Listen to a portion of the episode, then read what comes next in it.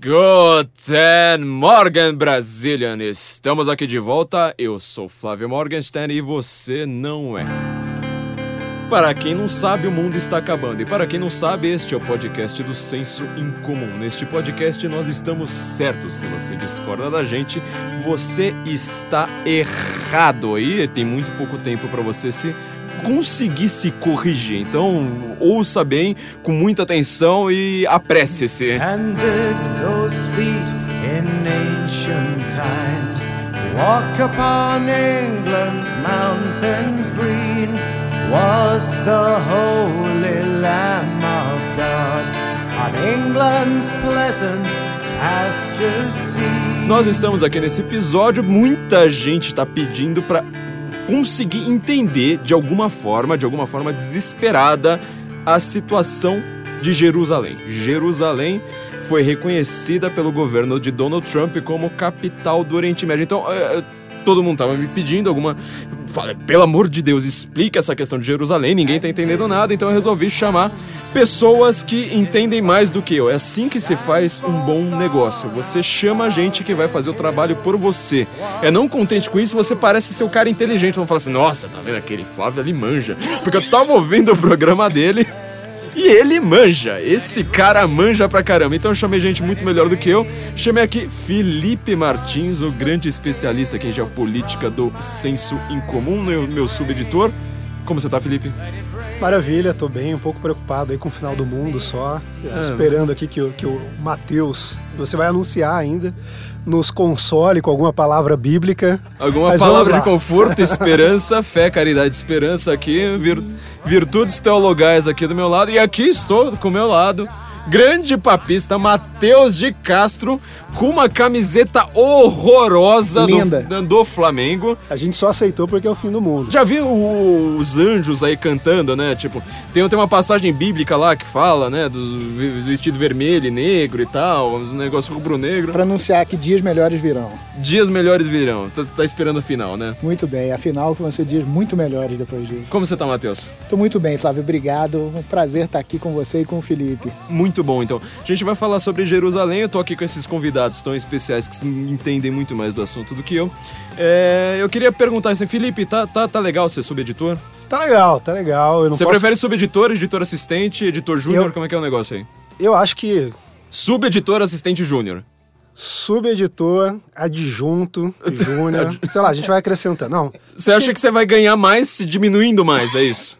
não. Subeditor magnânimo, né? É, é, é, se tiver aí essa, essa opção, eu aceito. Então eu queria, primeiro lugar, né? Eu queria falar que a gente tá aqui atingindo o nosso episódio número 50. Finalmente 50, olha só que maravilha. Estamos aqui no nosso episódio número 50 e atingimos, na verdade a gente atingiu já algumas semanas, mas eu... Com certeza tem alguma coisa relacionada ao fim do mundo. É o fim do mundo, é o fim do mundo. isso. 50, 50. Vamos procurar isso. Cabala, é pura. Cabala pura esse negócio. E a gente ultrapassou um milhão de ouvintes ao vivo. Só ao vivo, entendeu? Um milhão de ouvintes aqui do Guten Morgen só ao vivo, então a gente tá Maravilha. realmente, assim, bastante feliz com toda essa situação.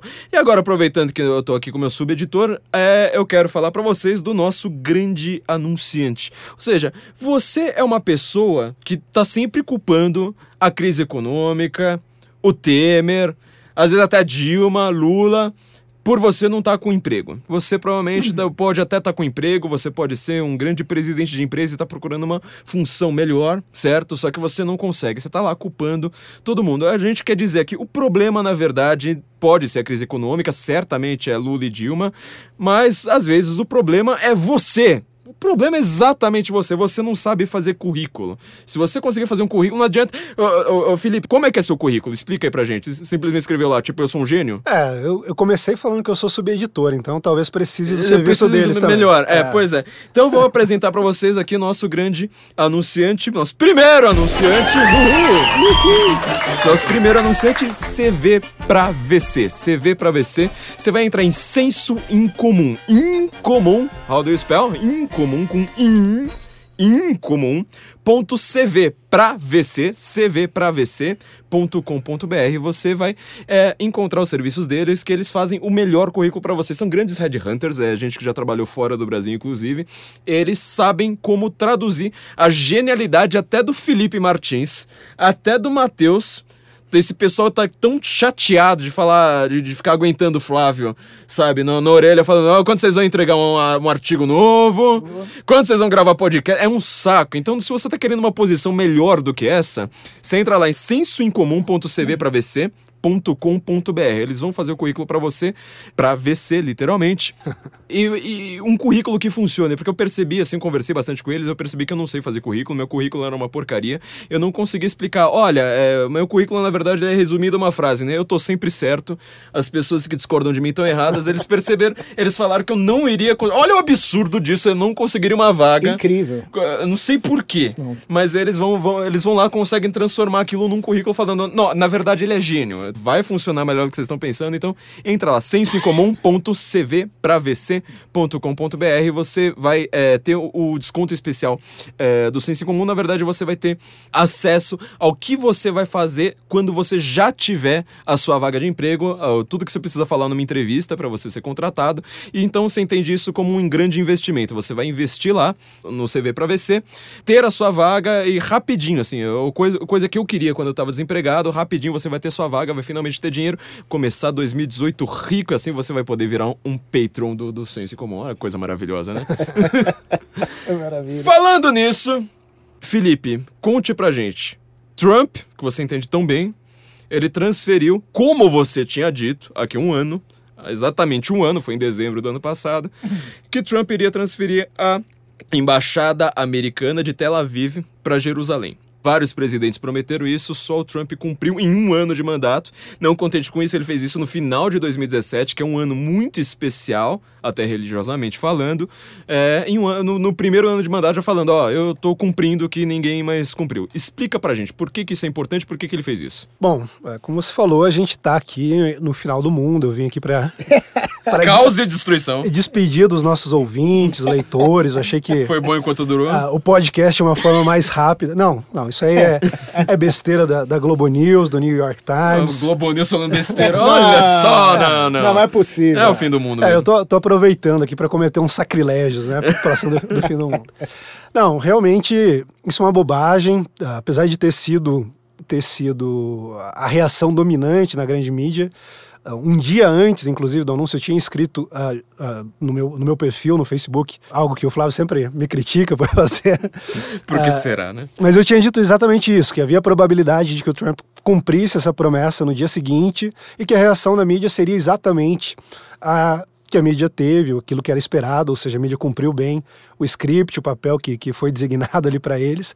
Mas a situação é bem diferente do, do que tem sido, tem sido dito. Então, para que a gente compreenda o que de fato foi feito, por que, que o Trump decidiu uh, realizar essa promessa agora e não em um outro momento anterior nem posterior, a gente tem que olhar uh, ah, para o cenário Uh, atual para o Oriente Médio, a gente tem que entender o que está acontecendo, porque a gente tem algumas mudanças aí uh, nesses 70 anos desde que Israel se tornou um Estado reconhecido.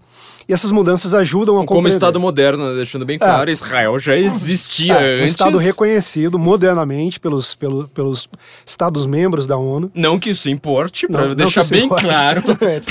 É, Estado. Uh, o que a ONU, só, só, quero sempre fazer esse adendo, porque é sempre o argumento que usem. É, se você vai falar assim, nossa, mas ele, por exemplo, a Palestina é um Estado ou não é um Estado? Ah, tem que ver se é reconhecido pela ONU. Fala, mas o que, que a ONU é? É uma reunião de Estados. Então, quer dizer, você está cometendo a petição de princípio da petição de princípio. Tipo, para você reconhecer o Estado, você precisa ter um organismo de Estados, ou seja, uma coisa anterior para reconhecer. Mas é, prossiga. E, e, nesse caso, nem mesmo a ONU reconhece de fato a Palestina, a Palestina como Estado. Como estado, estado tem, a, Palestina tem um status de observador ali na Assembleia Geral e tal, nunca, nunca conseguiu. Faz parte apenas da mais antissemita da, das organizações da ONU, que é a Unesco, que vem aí repetidamente passando res, resoluções contra Israel, contra o povo judeu, inclusive tentando apagar a história e a realidade, e que tem, tem um pouco a ver aqui com, com esse contexto. Então, uh, muitas pessoas falam que o Trump está mudando o status quo, que ele está chacoalhando as questões, e em alguma medida ele está mesmo. Mas quem realmente mudou o status quo, quem realmente mexeu na situação toda ali, foi o Obama, que no apagar das luzes, uh, pouco antes dele sair, como um, um lame duck, um, um, lame duck. um, um sitting duck ou qualquer coisa de, de, dessas, dessas expressões, o pato manco ali, que, que ele era já no final, tinha sofrido uma derrota arrasadora. Quem ouve Andrew Cleveland adorou essa é, piada. Com, com, com, a, com a eleição do Trump. Ele foi lá e não vetou no Conselho de Segurança uma resolução uh, que mudava bastante a situação, porque negava uh, o vínculo de Israel com Jerusalém. Já tinha passado uma série de, de, resoluções desse tipo na Unesco, mas essa resolução foi proposta pela Assembleia Geral da ONU, uh, acatada pelo Conselho de Segurança, e tradicionalmente o, os Estados Unidos barravam, junto com um ou outro aliado, essa resolução. Mas dessa vez isso não aconteceu. Então, o efeito prático para o direito internacional, para aquelas pessoas que reconhecem uh, alguma legitimidade na ONU, era de que, a partir do momento que essa resolução foi aprovada, era um crime. Uh, para fins práticos pelo menos, uh, um judeu ir à cidade velha de Jerusalém. A parte oriental da a, cidade. A parte né? oriental da cidade, oriental. Onde, onde a gente tem ali uh, o Muro das Lamentações, onde a gente tem vários dos, dos lugares mais simbólicos e mais sagrados. Isso mudou totalmente a, a, posição de negociação de Israel e dos palestinos, porque, uh, e aqui vale lembrar sempre, eu sempre menciono isso quando eu falo do Trump, que o Trump é um negociador. E como, como, um bom negociador, como o autor do Art of the Deal, ele sabe que para você começar uma boa negociação, você tem que fazer uma das propostas mais absurdas, cabíveis naquele momento, aumentar uh, tanto quanto possível a sua proposta, porque daí você vai ter uma margem de manobra. E naquele momento isso estava tudo na, nas mãos dos palestinos. Afinal de contas, a comunidade internacional, incluindo os Estados Unidos, que são os grandes aliados de Israel, haviam reconhecido que era um crime uh, Israel e os judeus e o povo israelense, que não é composto apenas de judeus, uh, irem à, à cidade oriental, realizarem lá o tipo de coisa que eles realizavam. É, você comentou isso num episódio lá para trás, né? Também no ano passado, não, não lembro se foi no mesmo, que é até um erro quando a gente chama, por exemplo, um grupo como Hamas ou também a autoridade palestina, que a gente não, não se chama exatamente dessa, dessa forma, mas são esses grupos islâmicos que eles dominam uma região geográfica, a gente chama de grupos terroristas.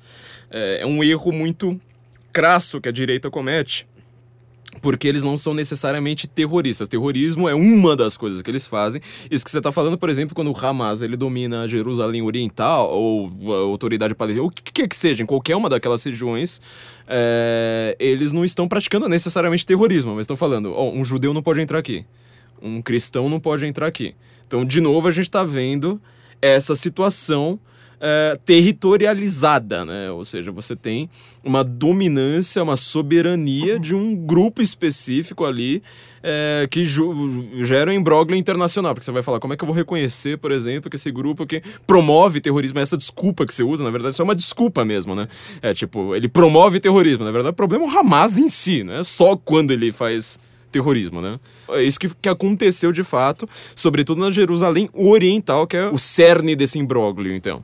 É, exatamente. O, o caso do Hamas, nesse momento, inclusive, é muito importante porque havia a, acabado de ocorrer uma, uma, uma harmonização, digamos assim, entre a autoridade palestina e o Hamas, que há muito tempo estavam ali com algumas rusgas e tal. É, eles se odeiam, para é, deixar bem claro, né? mas... né? Antes de ter judeu na jogada, quer é, dizer, os judeus são anteriores, eles mas já antes, se matam, eles já eles se matam, matam entre, si. A é autoridade igual, palestina e Hamas se odeiam, é faixa de Gaza e... traficante rival ali no, no, Morro do Rio de Janeiro e tal. Mas eles haviam conseguido chegar a um consenso, haviam uh, montado lá uma coalizão, e isso também altera a situação, porque o Hamas uh, diferentemente da autoridade palestina, que em alguns momentos até finge algo diferente, uh, deixa muito claro que eles não aceitam a existência de um Estado uh, como o Estado de Israel. Eles simplesmente não aceitam.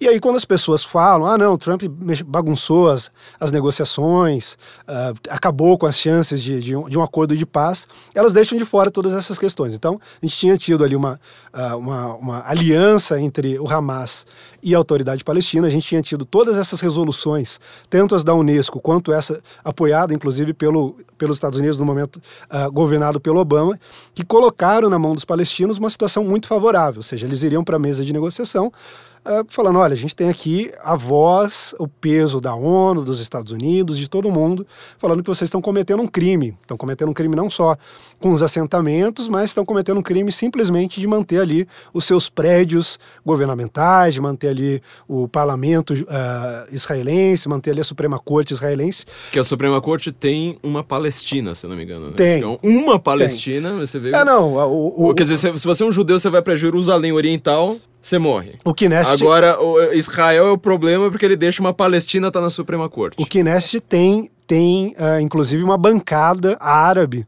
muçulmana. E, e isso em Israel funciona muito bem. Uh, o exemplo uh, da, da Suprema Corte é, é, muito bom, inclusive. Mas as pessoas estavam deixando essas coisas de fora. Ou seja, o Obama, junto com a ONU, haviam uh, bagunçado totalmente a situação. E o que o Trump fez, na verdade, foi contrabalancear isso. Ou seja, você tinha ali duas partes uh, que, ora, uh, falavam em negociar, ora falavam que a negociação não era possível, mas naquele momento a Palestina, uh, ou os palestinos, melhor dizendo, não aceitariam nenhuma, nenhum, nenhum acordo uh, que não uh, excluísse totalmente, digamos assim, Jerusalém, justamente por causa dessa resolução do Obama. O que o Trump fez ao colocar o peso dos Estados Unidos atrás do reconhecimento de Jerusalém como a capital de Israel foi mudar essa situação. Ou seja, a gente volta para uma situação mais parecida com a de antes, os dois vão ter uh, leverage, vão ter poder de barganha, vão poder sentar na mesa caso isso ocorra, uh, e aí vão poder negociar de igual para igual. Se os palestinos vão poder usar a autoridade da ONU, que, que ainda tem, tem muito valor para essas negociações, os israelenses agora vão poder usar a autoridade dos Estados Unidos, que são os principais mediadores do conflito, e de uma série de outros países que uh, vão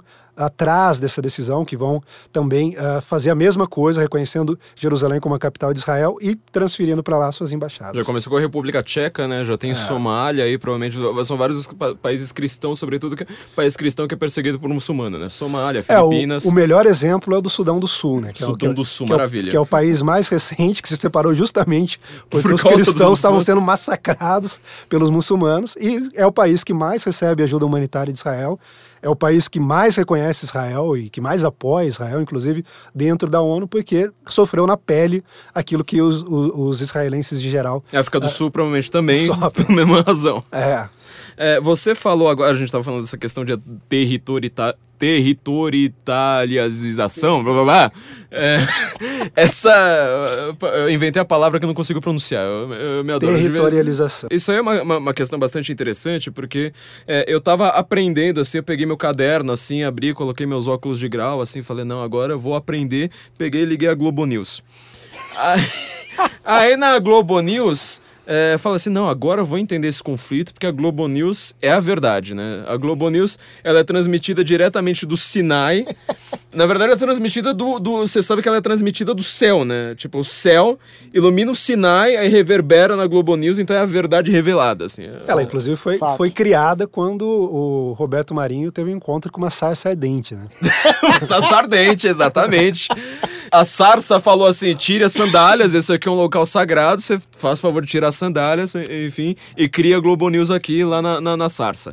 E estavam lá falando que esse, esse ato do Trump estava errado. E, e, que esse ato do Trump estava errado é porque ele destruiu 70 anos de diplomacia. Teve diplomacia, assim, existe paz com, com, com, com o Hamas por causa da diplomacia, porque assim, as pessoas sentam, tomam café. É, esse histórico que, que as pessoas tentam uh trazer em questão sempre que falam.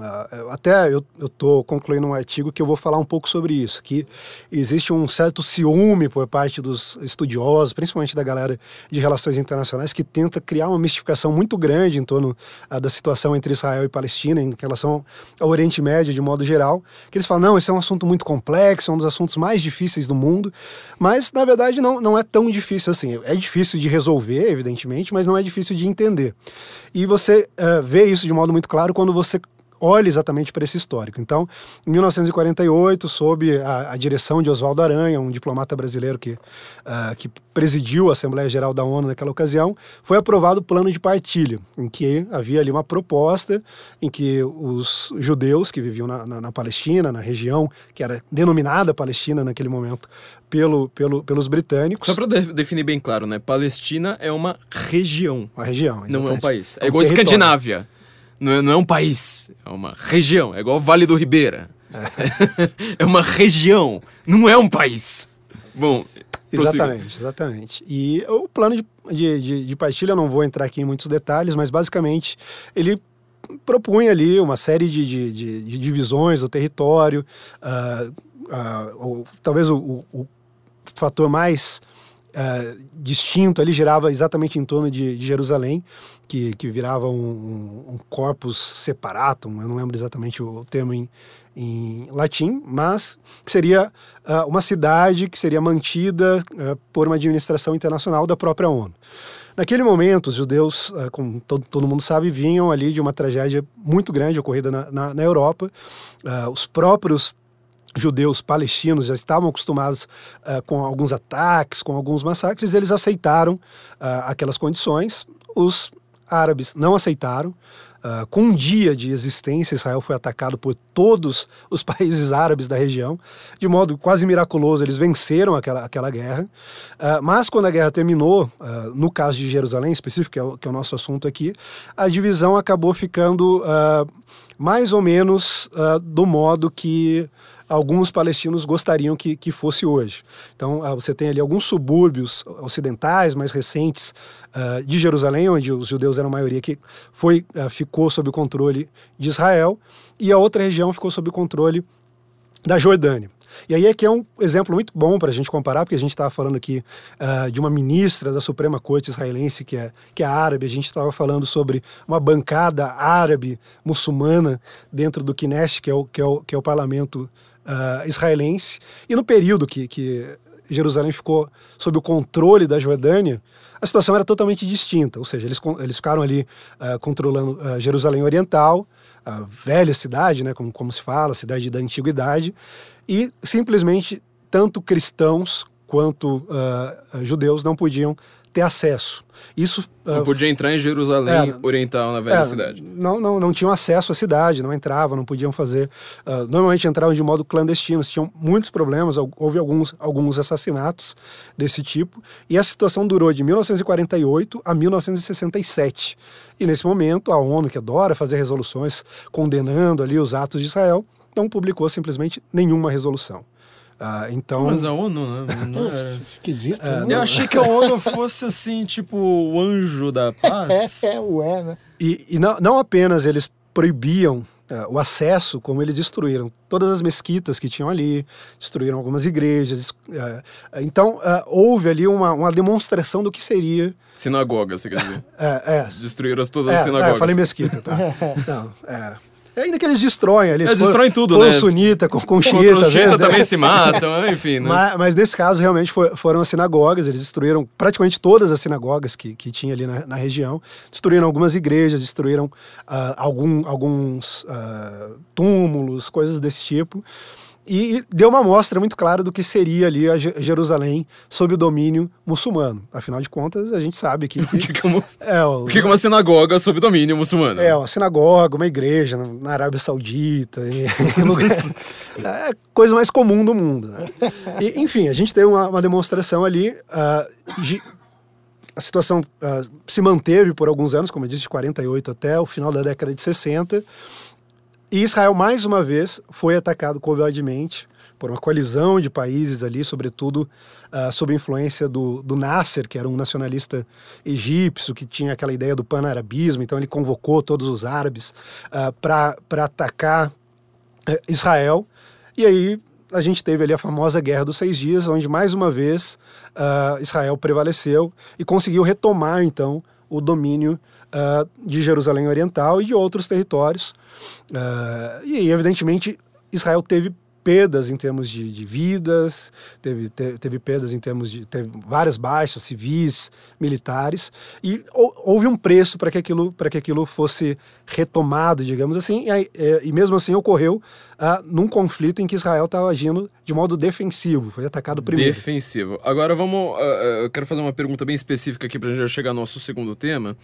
Porque nessa. Só fazendo um comentário primeiro, né? Nessa Guerra dos Seis Dias foi quando, sobre.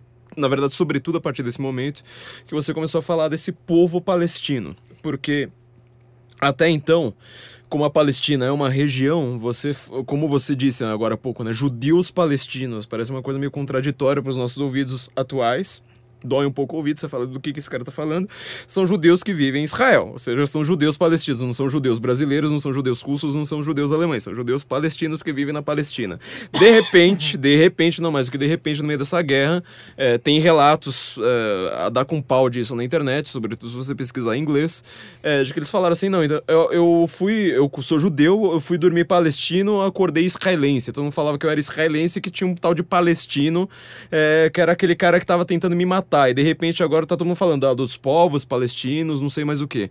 É, quem são esses palestinos? Porque eu até citei esses dias no meu Twitter, agora esqueci o nome do autor do livro, mas assim, para todo mundo que fala lá da. cita esses, esses, esses mapas, né? Falando assim, não, tem um mapa da história dos assentamentos judeus a partir de 48. Aí mostra aquele mapa assim, expansionista e tal, e você fala assim, nossa, judeus realmente, né? Tipo, eles, eles querem viver em Higienópolis, daqui a pouco eles estão assim na Barra Funda, daqui a pouco chegam em Campos Elíseos. Tem que chamar a ONU, né? Tem que acabar com esse negócio. Onde já se viu você ter esse tipo de assentamento. Isso aí é uma coisa, assim, é, completamente absurda. Mas então eu, eu, eu sempre cito aqui um, um, um livro que ele conta exatamente qual é a história do povo palestino da antiguidade até a era moderna e é um livro em branco. de onde vieram esses palestinos? O que, que eles são? Como é que é? Conta a história deles, porque se dá para contar num livro em branco, acho que aqui também dá para contar toda a história do povo palestino. Ah, eu, eu, vou, eu vou entrar nisso, só concluir rapidamente um negócio que eu, que eu acho que é interessante para a gente falar, porque eu falei que é um assunto simples que o pessoal uh, tem ciúme e tal, tenta mistificar demais. E todos os acordos que foram propostos sempre, foi, uh, sempre foram aceitos por Israel. Uh, e nunca foram aceitos pelos árabes. E alguns acordos mostram exatamente a disposição de Israel uh, de negociar, de caminhar rumo à paz. Um desses acordos foi o que foi feito exatamente com o Egito, não mais do Nasser, quando após a Guerra dos Seis Dias, Israel tinha tomado conta ali de toda a região do Sinai e tal. Quando foi feito o acordo com, com, com o Egito, o Egito falou: olha, a gente promete paz para vocês, a gente não vai mais atacar, a gente vai reconhecer vocês. Israel devolveu todo aquele território, que é maior do que o Estado, é, do que o território israelense. Então, uh, eles demonstraram de modo muito claro que eles não têm um apego possessivo, eles não querem um território só pelo território. Eles mostraram que eles têm uma boa disposição. Até biblicamente não faz sentido o Egito, Sinai, fazer parte de Israel. Eles fugiram daquele lugar. É. Até biblicamente fala, eu não. e, e, e aí eles devolveram. Então a gente vê que, de modo muito claro, um, um dos lados estão dispostos e desejosos de fazer a paz, e o outro lado não se conforma com a existência uh, de Israel. Então, uh, não é uma questão complexa, é muito simples de entender, ela é difícil de resolver, e é difícil de resolver, dentre outras coisas, por causa disso que você falou agora sobre os palestinos. Primeira coisa que a gente precisa entender é que o, o conceito de, de nação, o nacionalismo não é uma coisa tão recente, sobretudo fora da Europa. Então, essas regiões todas, a maior parte dos territórios árabes, incluindo a, a, os reinos como a Arábia Saudita e tudo mais. São eles, recentes. É, eles começam a se tornar independentes a partir da primeira, uh, da primeira Guerra Mundial, uh, da Segunda Guerra Mundial, alguns antes ali no século XIX, onde os impérios que, que dominavam aquela, aquela re, região, primeiro o Império Turco-Otomano, depois uh, o, pr o, próprio Império Britânico, vão ruindo e eles vão cedendo, falam, olha, a gente não tem mais con condições de tomar conta disso aí. Alguém, por favor, vem aqui e, e tome conta. No caso do Império Britânico, uh, isso ocorreu justamente após a Segunda Guerra Mundial. Já tinha, já tinha ali alguma, alguma discussão uh, relacionada a isso, mas uh, o que ocorreu efetivamente foi depois da Segunda Guerra Mundial, em que começou essa discussão sobre plano de partilha e tudo mais. Israel tinha ali 3 mil anos de história para reivindicar aquela terra, reivindicar aquele território. Está na Bíblia. Ah, Israel, inclusive, eu citei recentemente uma frase do Franz Rosenzweig, que é um, um, um, filósofo judeu, que ele falava que Israel, e o Wöglin fala isso também, vale citar, muitos dos nossos ouvintes uh, gostam bastante Gosto do Gosto muito, todo mundo adora. Que o reino de Israel, Israel antigo, é, digamos assim, o o, o, exemplo máximo que a gente tinha na antiguidade de uma nação. Quando a gente olha para a Grécia, a gente tinha os estados ali, aquelas cidades, cidades-estado, aquela coisa toda. Mas Israel era de fato uma nação. Em algum momento reuniu ali várias tribos, ou seja, vários, uh, vários territórios uh, uh, geridos de formas distintas e tudo mais. O Mateus vai explicar isso para a gente, porque acho que boa parte da história do Antigo Testamento é, é a história de como você faz uma nação num lugar que não é uma nação. É exatamente isso. Você tá no meio do deserto e fala assim: a gente quer ser uma nação, quer ser reconhecida, esse é o nosso povo, essa é a nossa terra prometida. Ou seja, a gente foge da onde que é uma nação consolidada que odeia a gente Exatamente. e faz, tipo, vou. vou Construir a nossa. no, é, no- no meio do deserto. E é isso, assim, não, não havia esse nacionalismo fora, mas ele foi sendo criado aos poucos. Israel já tinha, era o exemplo, como eu disse, era o paradigma, era o que ah, muitos dos nacionalistas, dentro daquele movimento do romantismo, principalmente na modernidade, olhava para aquela, para aquela origem espiritual das nações. Israel tem a narrativa ali preservada, consolidada, que todo mundo conhece. Acho- que esse foi o tema mais dominante do Guten Morgen até agora para os nossos ouvintes, porque a gente falou isso. Quando a gente explicou o que é soberania nacional, quando a gente explicou o que é o nazismo, que ao invés de eu falar do nazismo da Alemanha, eu fiquei da, da história dos judeus, desde a antiguidade, desde o Antigo Testamento, passando pelo Novo Testamento, até, até a modernidade. Falamos disso com o Felipe aqui, falamos no que é globalismo contra a globalização, e falamos com o Felipe de mais uma vez, agora a gente tá falando de novo, explicando, gente, seus desgraçados, pelo amor de Deus, entendam isso alguma não, vez na vida. Ainda não chegou na Globo News. né? Ainda não chegou na Globo News. Globo News, a, enfim. A gente tem muita esperança, A gente- vamos, vamos continuar é. tentando. É, o fim do mundo tá aí, né? E, e aí os palestinos tiveram então que criar ali alguma, alguma história, alguma origem. Eu gosto Sobretudo Jordânia. Ou seja, se tinha várias nações, então. É, aquilo ali ficou sob domínio da, da, da Jordânia até 67, que você falou? é, Até 67. Olha só que curioso. 67, peraí. mi- 1917, 67, 2017. Tem aí alguma coisa bem, bem cabalística também, né? Que logo, logo o Matheus também vai comentar aqui com a gente. Ano de jubileu, ó. 1917, 1967, 2017. ah, ah, ah, ah. Ó, ó, tá vendo? É, pois é. Anos de jubileu. E de então é, eram na verdade povos que eles estavam sob domínio de um império, de, de, de impérios. De repente, algumas nações são consolidadas, tipo Jordânia. assim, é, é, é, pra quem. é, é, até vou. Fazer só esse comentário, porque eu, escrevi no Twitter esses dias, acho que pouca gente entendeu. Eu falei assim: se você quiser entender a, situ- a situação de Jerusalém, você precisa entender a Primeira Guerra Mundial. A Primeira Guerra Mundial é aquela coisa que ninguém entende, mas todo mundo tem uma opinião fato. consolidada. possível. Não. Eu sei que tá todo mundo dirigindo agora, tá todo mundo na academia ou tá todo mundo lavando a louça, que é o horário que todo mundo ouve Guten Morgen. Mas faz uma pausa aí, ó. Pausa. Pega um mapa do Oriente Médio na Primeira Guerra Mundial, um mapa do Oriente Médio hoje. Você vai ver que eles são, é, essas nações todas, é, inclusive as ultras antigas, tipo Egito, as divisas são retinhas, assim, completamente retas. Você fala, mas como que povos no deserto vão ter uma coisa tão perfeitamente é, reta? Boa parte disso foi o tal do Tratado de Sykes-Picot, que eu citei é, no Twitter. Pra quem não sabe, o Bakr al-Baghdad, o cara que criou o Estado Islâmico, o califa, que ele se autoconsiderava califa. O Estado Islâmico hoje é um califado sem califa, né? É, A gente ainda vai falar disso nos, nos- nos próximos episódios. Ele falou que o objetivo do Estado Islâmico era colocar o último prego no caixão da conspiração de Que é isso aí que você explicou, ou seja... Ah, exatamente. A, a partilha entre França e Bre- Bre- Grã-Bretanha de falar assim, isso aqui é meu, isso aqui ali é seu. E os palestinos ficaram ali no meio do caminho, é isso? É, os palestinos não, né? A gente tinha uma população árabe que ficou naquela região, e aí você pode, com, com alguma generosidade, dizer que eles criaram um sentimento nacional. Um O caso que- nacionalismo palestino É, que surge aí, um junto com Hitler, por sinal. É, um caso que eu gosto de citar bastante é o Junto da... com Hitler falando, ó, já que você quer uma coisa aí anti-judeu, você quer um nacionalismo pa- palestino ali, é junto com Hitler, pra depois esses caras fa falarem, nossa, olha que absurdo, eles acham que o nazismo não é de direita, mas enfim, né? É, eles não são, eles não são a etnia diferente, eles não, Não, são não. nada distinto do- dos povos ali da região, dos demais árabes, mas eles, digamos assim, começaram sempre no confronto com o povo judeu, sobretudo, com os israelenses, eles começaram a criar, digamos assim, uma narrativa Que existe uma nação É, palestina. começaram a criar mitos fundadores. Então, isso inclui ah, desde a, a, a mesquita da- da- do Domo da Rocha. Ah, de- dentro do Corão, você não tem nenhum momento citações a, a Jerusalém. Zero, zero, total de zero. É. Você, E você o judeu reza pra Jerusalém provavelmente umas cinco vezes por dia. Sim, você pega ali vários salmos, salmos que falam, por exemplo, ai de mim se eu, se eu me esquecer de Jerusalém. Então, são, são relações bem distintas. Mas eles foram criando isso ao longo do tempo, um pouco durante o Império Turco Otomano, foram construindo ali algumas mesquitas. Coincidentemente, ah, no, no Monte do Templo, justamente Ou onde. seja, ele pega, ele pega a, a sinagoga, ou pega o próprio templo de Jerusalém. que é simplesmente a, a- na, na, na concepção judaica, é a morada de Deus, é onde fica o lugar santíssimo, onde apenas os sum- sumos sacerdotes podem entrar e coisas desse tipo. Eles falam, não, foi aqui, coincidentemente, É. que não está escrito no Corão, não está escrito na, na, na, nas suras, não está escrito em lugar nenhum, mas foi aqui que Maomé ascendeu aos céus. Aqui do lado a gente Imitando a Virgem Maria, né? a- aqui do lado a gente tem a, a mesquita de Al-Aqsa, que também é uma outra coisa que eles foram. ah, simplesmente se fala, tem ali a, a crença de que Maomé, antes de, de ascender, ele saiu de Meca e foi para a mesquita mais, ah, ao mais oriental possível. E aí diz ali que é a, mesquita de Al-Aqsa.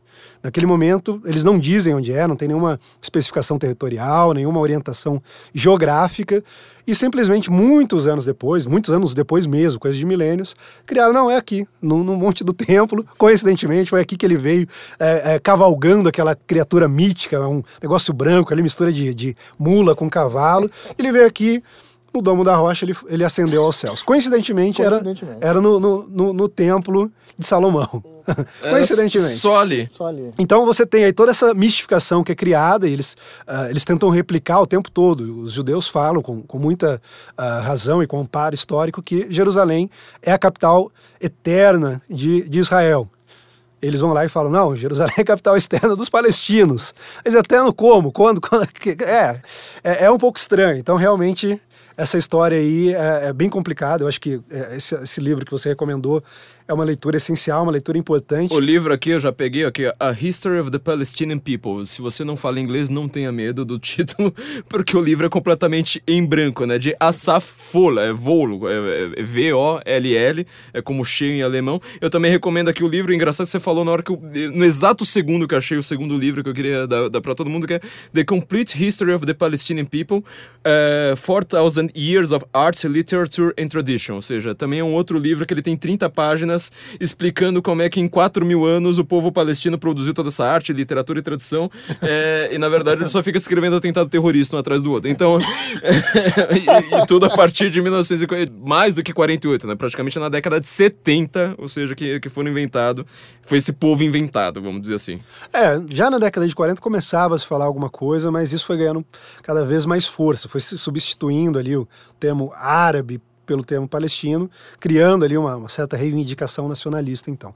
Evidentemente, toda nação tem um certo mito de fundação, tem as suas narrativas ah, mitológicas e tal, mas é algo bem estranho porque foi sendo cri- criado ali quase como ah, uma cópia mal feita da história do, do, do povo judeu, e isso ah, é bastante estranho, principalmente no momento de disputa territorial. Ou seja, quando a gente pensa no Oriente Médio, o que, que a gente pensa na verdade é falar assim, nossa, mas são nações tão antigas, né? A gente, o Brasil, um país tão moderno e tal, é uma coisa tão antiga, tão É. milenar, né? E no final é tudo inventado. É até, é até aquela fala, né? Quando que- seu avô tava vivo, já, já- não, não existia Palestina, não existia nada desses negócios. É, aquela fala que às vezes é até comum entre o povo, assim mesmo, entre a população. Não, aquilo ali é um conflito que vem ocorrendo desde o início da história. Não, não é. Não existe, Não isso aí é uma coisa Israel moderninha. tinha ali conflitos com, com o Egito, com os sírios, com medos, com os persas, mas com o palestino não. E o que é engraçado é que os israelenses tinham conflito justamente com quem menos tem conflito hoje, né? É, você vê como é que é uma coisa cu- curiosa.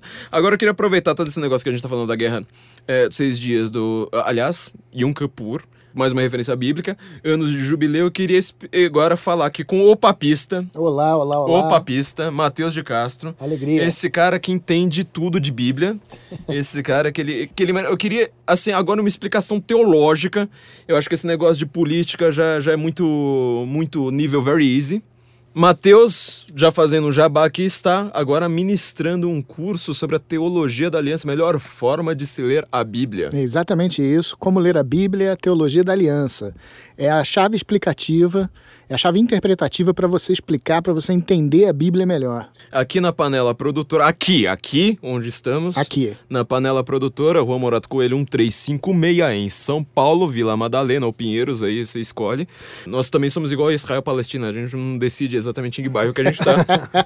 Faixa É de território- Gaza aqui. Território disputado. Faixa de Gaza. Taxa de A gente gás. vai esperar a ONU vir aqui e dar uma É, pra, solução. pra, pra decidir aqui que, que, de que bairro nós somos. O Matheus, a gente, na- aqui na panela, nós no ano que vem, nós vamos começar a ministrar cursos, são cursos presenciais, certo? Certíssimo. As pessoas podem vir aqui te ver, podem vir encostar aqui. no seu braço. Podem encostar no meu braço, podem vir aqui, sentar, tomar um café e bater um papo. e bater um papo. É, são cursos presenciais, as inscrições estão abertas no site Estão da Panela. abertas, estão abertas, vão ficar abertas até o dia do curso, que começa quarta-feira, dia 13. Quarta-feira, dia 13 de dezembro. Então, é, e quem não, não, não puder vir, porque a gente já, já vai pu- publicar isso aqui um dia antes do curso. É isso aí. Quem não puder vir vai estar gravado. Então, depois. Vai ter, a gente vai fazer depois uma gravação melhor, que vai misturar um pouco da gravação presencial aqui com gravação no estúdio para depois publicar uma versão online. Melhor em termos de qualidade audiovisual. porque exatamente. Porque o Matéria de curso vai- conteúdo. vai ser- Você é um cara muito gentil, mas é, mas é isso. O conteúdo vai ser basicamente o mesmo, só para é muito difícil ter a qualidade perfeita do curso presencial, que tem gente perguntando, fazendo coisa. Então depois a gente vai fazer uma parte no estúdio para unir. Então, eu já tinha meio que pré-avisado isso em alguns Guten Morgens que a gente estava querendo fazer alguns cursos. O primeiro curso vai ser o curso mais importante do mundo. Que é o curso, já que você quer co- analisar livros, fala assim, vamos começar por onde? Odisseia, né, vai, vai pra Bíblia. Vamos para a Bíblia, começar pela Bíblia. Vamos começar pela Bíblia. Então, já aproveitando que você já tá aqui, já vamos fazer um jabá do seu curso. Alegria. E aproveitando que o Trump fez isso em ano de jubileu, Em ano de jubileu. Em ano de jubileu, No 5.777, não é? É, por isso aí, acho que é isso. aí. No calendário judaico. Ó, ó, ó, tudo, você tá vendo, né? E, e, e tá na Bíblia, inclusive, que alguém vai reconhecer Jerusalém como, como capital. Como capital. Olha só, pra, pra quem acha que isso aí é, é tudo bobagem. É. Vamos lá, então, Mateus, explica pra gente, pela Bíblia, o livro mais importante do mundo, que você vai explicar. Faça um trailer, então, do seu curso aqui para as pessoas quererem ver. Porque eu acho que até assim, sei lá, eu na minha época mais ateísta, assim, mais ortodoxa, sabe, materialista ortodoxa, quando eu lia isso, eu falava, não, peraí, isso aqui eu tenho que parar pra ver como é que é o negócio aí, porque isso aqui é importante. É. O, o negócio tá, tá tendo conflito lá até agora e a gente fica discutindo no Twitter. Exatamente. Então qualquer um precisa entender esse É, negócio. Mesmo que você não seja religioso, você tem que entender a Bíblia para entender a nossa história. Sim, a história Então, do mundo, História né? do mundo. Então não dá para fugir disso. Qual é essa pergunta? Vou fazer uma pergunta só pra você e agora brilhe. Qual é a importância de Jerusalém na Bíblia? A importância de Jerusalém para Israel é absoluta, é total, porque apenas em Jerusalém pode ser feito o templo. Ah, Só lá e só no templo pode ter sacrifício, que é a parte mais importante da vida religiosa de Israel, que é o oferecimento do sacrifício. Só pode ser feito no templo. Ah, e o templo tem que ser feito em Jerusalém. Então, por aí você tem ideia da importância para eles. Sem o templo, os judeus não podem oferecer sacrifício a Deus. Então, eles não podem viver a, a parte mais importante da vida religiosa deles. Como isso começou na Bíblia? Qual a parte lá da Bíblia, lá pra trás, que a gente vai entender como é que foi a ideia, já que a gente estava falando aqui da, da, da ideia de você construir uma nação, de como foi a ideia, a ideia de você construir o templo, onde isso está na Bíblia. É, isso aí você vai. Principalmente isso vai ser marcado com o rei Davi. Ah, o, o rei Davi, quando ele toma posse, depois de- do rei Saul, ele começa a derrotar os seus adversários e entra em Jerusalém. Ah, e aí tem que explicar um pouco o que está acontecendo desde antes. Havia em Israel, Israel era uma coisa totalmente diferente antes. Você não tinha provisão sacrificial antes. Você passa a ter quando o povo erra e peca. Então Deus institui que eles vão ter que oferecer sacrifício para combater a idolatria. Não é uma coisa supersticiosa, é para combater a idolatria que eles começam a fazer sacrifício. Eles vão sacrificar aqueles animais que eles passavam a idolatrar do Egito. tá? Então, eles vão passar a oferecer sacrifícios para combater a idolatria. Isso se torna obrigatório. Mas até aquele momento, os sacrifícios eram oferecidos, por exemplo, nas tendas, tá? que iam com o povo. tá? Então, por exemplo, quando o povo peca e tudo, eles, eles perdem o sacerdócio. E o sacerdócio passa a ser dos levitas. E isso basicamente está descrito no livro do do Levítico. Levítico. tá? E depois o povo peca de novo, em Baal pior. E eles recebem, então, praticamente é uma punição, o livro do Deuteronômio. Então quer dizer que aqueles versículos que todo mundo cita do Levítico, do Deuteronômio, falando, olha que absurdo, ele, É isso. é, a Bíblia manda apedrejar, não sei mais o quê, é de um Isso. período bem específico. Período totalmente específico. Nem o judeu mais ortodoxo, o barbudão lá que tem um xaxim na cabeça, nem ele o apedreja a mulher hoje. Não, não, não, não jamais apedrejaria a mulher Olha só hoje. que coisa, né? É, pra É. ver como que a gente fala Pois besteira, é. né, na, na, é, na exatamente. E internet. na verdade, Israel nunca foi isolacionista naquele momento. O que acontece é. Por isso que, na verdade, tudo aquilo que você vê na Bíblia chamado do jugo, o jugo é justamente o período deuteronômico. tá? Porque é aquilo, o jugo é o peso de carregar a lei do Levítico e do Deuteronômio. Ah, porque aquilo é uma coisa muito específica. Por exemplo, Israel convivia perfeitamente com qualquer outra nação. Durante esse período, para evitar a idolatria, porque eles entravam nas cidades, conquistavam ou viviam com eles e se tornavam idólatras. Começava a adorar jacaré. É, exatamente. Então o que que faz? Deus determina então que começa o estado que chama de guerra de Herem, que é quando Israel vai entrar naquele momento e dali para frente ele não vai conviver com outros povos para evitar a idolatria. Mas isso é uma coisa restrita. Isso tem que entender que o Deuteronômio e o Levítico são coisas temporárias. Já eram prescrições temporárias. Né? Então, em dado momento, eles acabariam. É, é exatamente esse background que vai acabar com o rei Davi. Tá? Pelo menos Davi acredita nisso naquele momento. Tá? Na verdade, isso acaba em Jesus Cristo. Davi é tudo isso é uma prefiguração de Cristo, que eu vou ensinar no curso exatamente o que, que é isso, essas prefigurações. Tá? Isso vai acabar realmente em Jesus Cristo. Mas Davi está entendendo que é com ele, é nesse momento, porque uma das, das premissas deuteronômicas é quando Israel tiver paz tiver conquistado esse território e tiver paz em sua volta, é nesse momento que você vai ter a capital e nesse momento que você vai erguer o templo. E que só lá no templo, só lá em Jerusalém, que você vai oferecer sacrifício. Então essa é a importância. Quando e de onde vem isso? Na verdade, isso vem de Melquisedeque. Tá? Porque em Melquisedeque, em Gênesis 14, você vê a figura de Melquisedeque, que Abraão, o patriarca Abraão, encontra Melquisedeque. Quem é Melquisedeque? Melquisedeque é o rei de Salém. Salém é Jerusalém. São a união de é. duas cidades. Só fazendo agora o meu próprio jabá. O meu curso que eu vou fazer, bem depois do seu, meses depois do seu, vai ser. Vai envolver Melquisedeque. Alegria. E Melquisedeque, o que, que ele é? Ele é um rei e ele é um sumo sacerdote. Ah, esse é o último momento em que você tem essa união do rei que é sumo sacerdote. Ah, então isso, Davi se reconhece nisso. É por isso que você ouve falar de Jesus Cristo, ah, um sacerdote eterno da ordem de Melquisedeque, porque ele é o rei dos reis e é o sumo sacerdote real. Tá? Então você vai ter. Davi está se enxergando, como ele está chegando o momento de acabar com as premissas deuteronômicas ah, e reformar a ordem de Melquisedeque nele. Então você vai ver, por exemplo, em 2 Samuel 6, a entrada de Davi em Jerusalém com a Arca da Aliança, que é o objeto mais sagrado tá, de Israel. Isso indicando a importância do lugar onde vai ser construído o templo.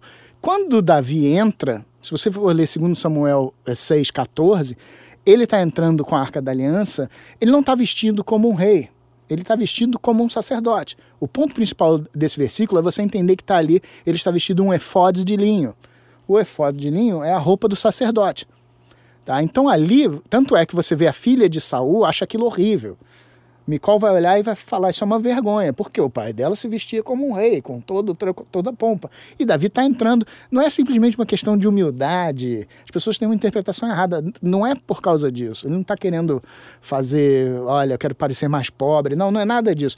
Ele está ali porque ele está entrando como um sacerdote ele está pensando que vão acabar essas premissas deuteronômicas e vai construir o templo. Então, dali para frente, uma das coisas que aconteceria é quando você tivesse paz do tempo e construísse o templo, quem vai construir o templo é o filho dele, que é Salomão, tá? que é o filho de Davi, que também é uma prefiguração de Cristo. Quando ele vai construir o templo, todas as nações vão voltar a conviver com Israel. Ah, então, quando finalmente Salomão constrói o templo depois, em tempo recorde, você tem, por exemplo, episódios como a Rainha de Sabá, que vem visitar, que ela quer conhecer a sabedoria de Israel, porque Deus determina que o que a gente chama de literatura sapiencial são livros como os Salmos, Provérbios, Sabedoria de Salomão, etc. Esses livros constituem a sabedoria de Israel, que seriam ensinados aos outros povos. Israel seria o filho primogênito, o filho mais velho que vai ensinar aos outros povos a achar Deus. Essa é a missão deles. Então, esses livros ensinariam esses outros povos como conviver com Deus. Nesse sentido, são os mais ecumênicos, né? Aquele que até time de futebol vai lá cita exatamente, exatamente. os salmos. É. Exatamente, porque é exatamente ali que você aprenderia o que é Deus ou não. Então, nesse momento, o, quando constrói o templo, você tem até espaço no templo para os gentios chegarem. Então, essa é a grande questão. Jerusalém é o ponto do templo, mas ela já não é mais isolacionista. Ah, os gentios chegam e vão conviver como é Israel hoje. As pessoas acham que Israel não é, é, não quer conviver com ninguém, isolacionista. O próprio Israel hoje é a prova contrária disso. E, já, e não é uma coisa que é inventada, isso, é- isso já está na Bíblia. Naquele momento, Davi vai encerrar essas prescrições deuteronômicas e unir novamente os povos ao redor deles. Claro que isso depois você vai ter um problema, o povo volta a pecar, como todos nós fazemos, e você vai perder o templo. Ah, Quando você vai perder o templo, depois o reino se divide, tem o exílio babilônico, e você vai perder o templo. Quando você perde o templo, depois muitos, muita interpretação rabínica indica que o versículo 4 do segundo capítulo do profeta Abacuque indica que ele diz: "E o povo vai vi- viver sob a minha fidelidade". Uma outra tradução para isso seria viver pela fé. Isso para muitos é a indicação de que ali o povo descobriu como é que ele vê. Se eu não tenho templo, eu não posso ofere- oferecer sacrifício. Então como é que eu vou viver? Mas eu preciso exercer minha fé. Então é uma indicação mais ou menos de dali vai começar a sinagoga.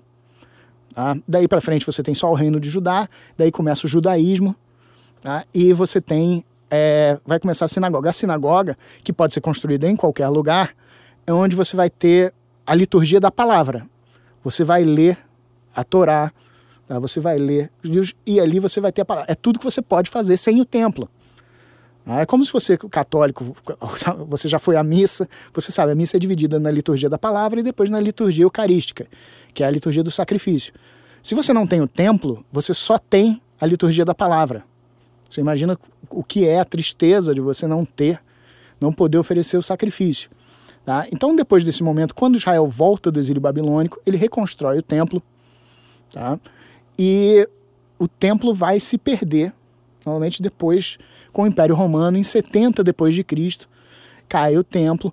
Mas essa é a questão. O templo é o único lugar que Israel pode oferecer sacrifício. Ela não pode, na sinagoga não se oferece sacrifício. A sinagoga só lê a palavra. Então essa é a importância do templo, essa é a importância de Jerusalém. Ou seja, você tem ali ah, toda uma ideia, por exemplo, ho- hoje a gente tenta, no, no mundo secular, a gente tenta fazer muito isso pelo direito penal. Ou seja, eh, quando você comete um erro, você vai ter o, o juiz, você vai ter a cadeia. No caso ali da, da, da antiguidade, quando você vai lá comete um pecado, você precisa oferecer sacrifício para você se redimir dos pecados. Os judeus então estão há dois mil anos, praticamente dois mil anos, quase, Exatamente. sem poder ofere- oferecer sacrifício. É exatamente isso. Então, é, a, a questão do judeu no mundo hoje, isso aqui é uma, uma, uma pergunta séria, porque eu não, não sei se eu entendo isso aqui direito. A questão do judeu no mundo hoje é que eles são uma religião, ah, vamos dizer, bastante minoritária, eles não pretendem converter, eles são sempre uma, uma- uma certa minoria. Eles perdem muito pro secularismo por conta disso, até mesmo os judeus ortodoxos, eh, esse é o argumento que toda hora ah, agora estão usando, né? Ah, tem até judeus ortodoxos que são contra a construção de Israel, que são contra o Estado de Israel, que são contra a transferência da, embaixada, da embaixada, que são os grupos mais ortodoxos dos ortodoxos. e no final das contas, a gente tá vendo Raramente que eles... falam o que os caras queriam como alternativa, né? Que não seria nada, nada bem visto Nada. por, por esse pessoal que Exatamente. fica citando. É, é, só lembrar do Eric Hobsbawm, né? A gente já citou ele aqui no, no, nos episódios pra trás do que, que ele fala a respeito de Israel. Mas então a gente tá, então, todo esse tempo com uma religião que ela precisa oferecer sacrifícios pra você conseguir se redimir, pra você conseguir ser uma pessoa, vamos dizer, é, sem pecados, e eles não têm onde. É exatamente isso. Você tem uma. De novo, fazendo uma analogia com a nossa liturgia, hoje o centro da nossa liturgia é a Eucaristia. É participar do sacrifício salvífico de Jesus Cristo. Se você não tem isso, você não tem catolicismo. Você Certo. não tem a religião cristã se você não tiver isso. Se você tirasse isso e dissesse, olha, católicos, agora vocês só podem ter a liturgia da palavra, nossa religião estaria quebrada. E então, é, essa é a dor do povo de Israel há quase dois mil anos. Você não tem o templo, você não tem o local onde você pode oferecer sacrifício, que é a coisa mais sagrada da sua religião. Então, você questionar a importância de Jerusalém e do porque é o único lugar do templo que você pode fazer isso é quase ridículo né? você questionar a importância disso para um povo E é como você, fazendo a comparação de novo aqui que o Felipe fez, Jerusalém, você reza sempre pra ela, É, o judeu reza cinco vezes por dia, provavelmente, para Jerusalém, dizendo: quem estiver com você, é, foi a promessa de Deus, quem estiver com você vai ter paz. Na verdade, não vai ter paz exato no Isso. sentido que a gente dá, dá- dá modernamente É- é essa palavra. A própria palavra É. Salem, o Matheus pode me corrigir se eu não me engano, tem um significado que vai nessa direção, harmonia, paz, Isso. al- algo... Acho que de onde vem, é, você tira essa ideia de shalom, de Shalom. paz. Que é você falar oi isso. dizendo shalom, que é falar, não vou me explodir, shalom. Isso. Algum Nova Era vai falar que isso aí significa paz de espírito, que apostar É, quanto. com Ó, ó, ó, certeza. o perigo que do que vocês É estão o falando. perigo, é. E é exatamente isso, porque como eu falei, o simbolismo de Jerusalém, esse momento de Davi é exatamente o momento da paz. Quando ele tiver paz em volta dele, era aí que ele iria construir o templo, é aí que ele ia unir as nações em volta dele. Então, é, é- literalmente, é tudo relativo à paz. Foi nesse momento que você teve paz que ele é autorizado, cria-se a aliança davídica e depois Salomão, Salomão vai construir o templo para exatamente isso. É a um período importância de paz. Jesus também, que a gente pode Claro. entender, porque pela Eucaristia você vai lá, consegue fazer com o sacrifício. Ele que se sacrifica pela gente, na verdade, né? Cordeiro de Deus. Exatamente. Em todo lugar. Exatamente. É o sacrifício que substitui todos os outros sacrifícios. Ou seja, a gente. Então quer dizer assim, o seguinte. É, eu tô falando aqui pros meus amigos ateus, meus ouvintes ateus. A gente vive numa sociedade hoje, o Richard Dawkins tá me ouvindo. Sam Harris. É, Sam É. Harris, aí essa turma aí, quem estiver me ouvindo. A gente vive numa sociedade que quando você comete um erro, você vai lá, faz uma, uma coisa muito grande, assim, você mata alguém, acidente de trânsito, você rouba, sei lá mais o quê. Você não precisa sacrificar nem seres humanos nem animais. E isso tudo deriva dessa questão cristã. Quer dizer, sem o cristianismo, a gente mataria animais. Com certeza. Ou, a- ou até humanos. Como era com os Com astecas. toda certeza, como você tinha frequentemente os sacrifícios, pra, na Bíblia você vê várias vezes. Toda vez que a gente fala que em Baal, você ouve, você era oferecido sacrifícios a Baal. Moloch. Bom, exatamente.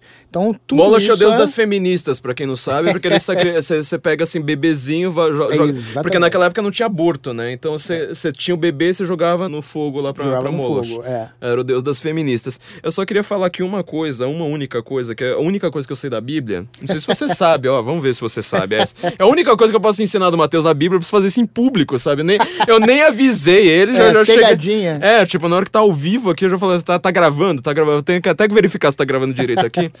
Você sabe que dia do mês é, do, do calendário hebraico destruíram o templo de Jerusalém? Não. Dia 9 do mês Ave. Você sabe por que esse dia é importante?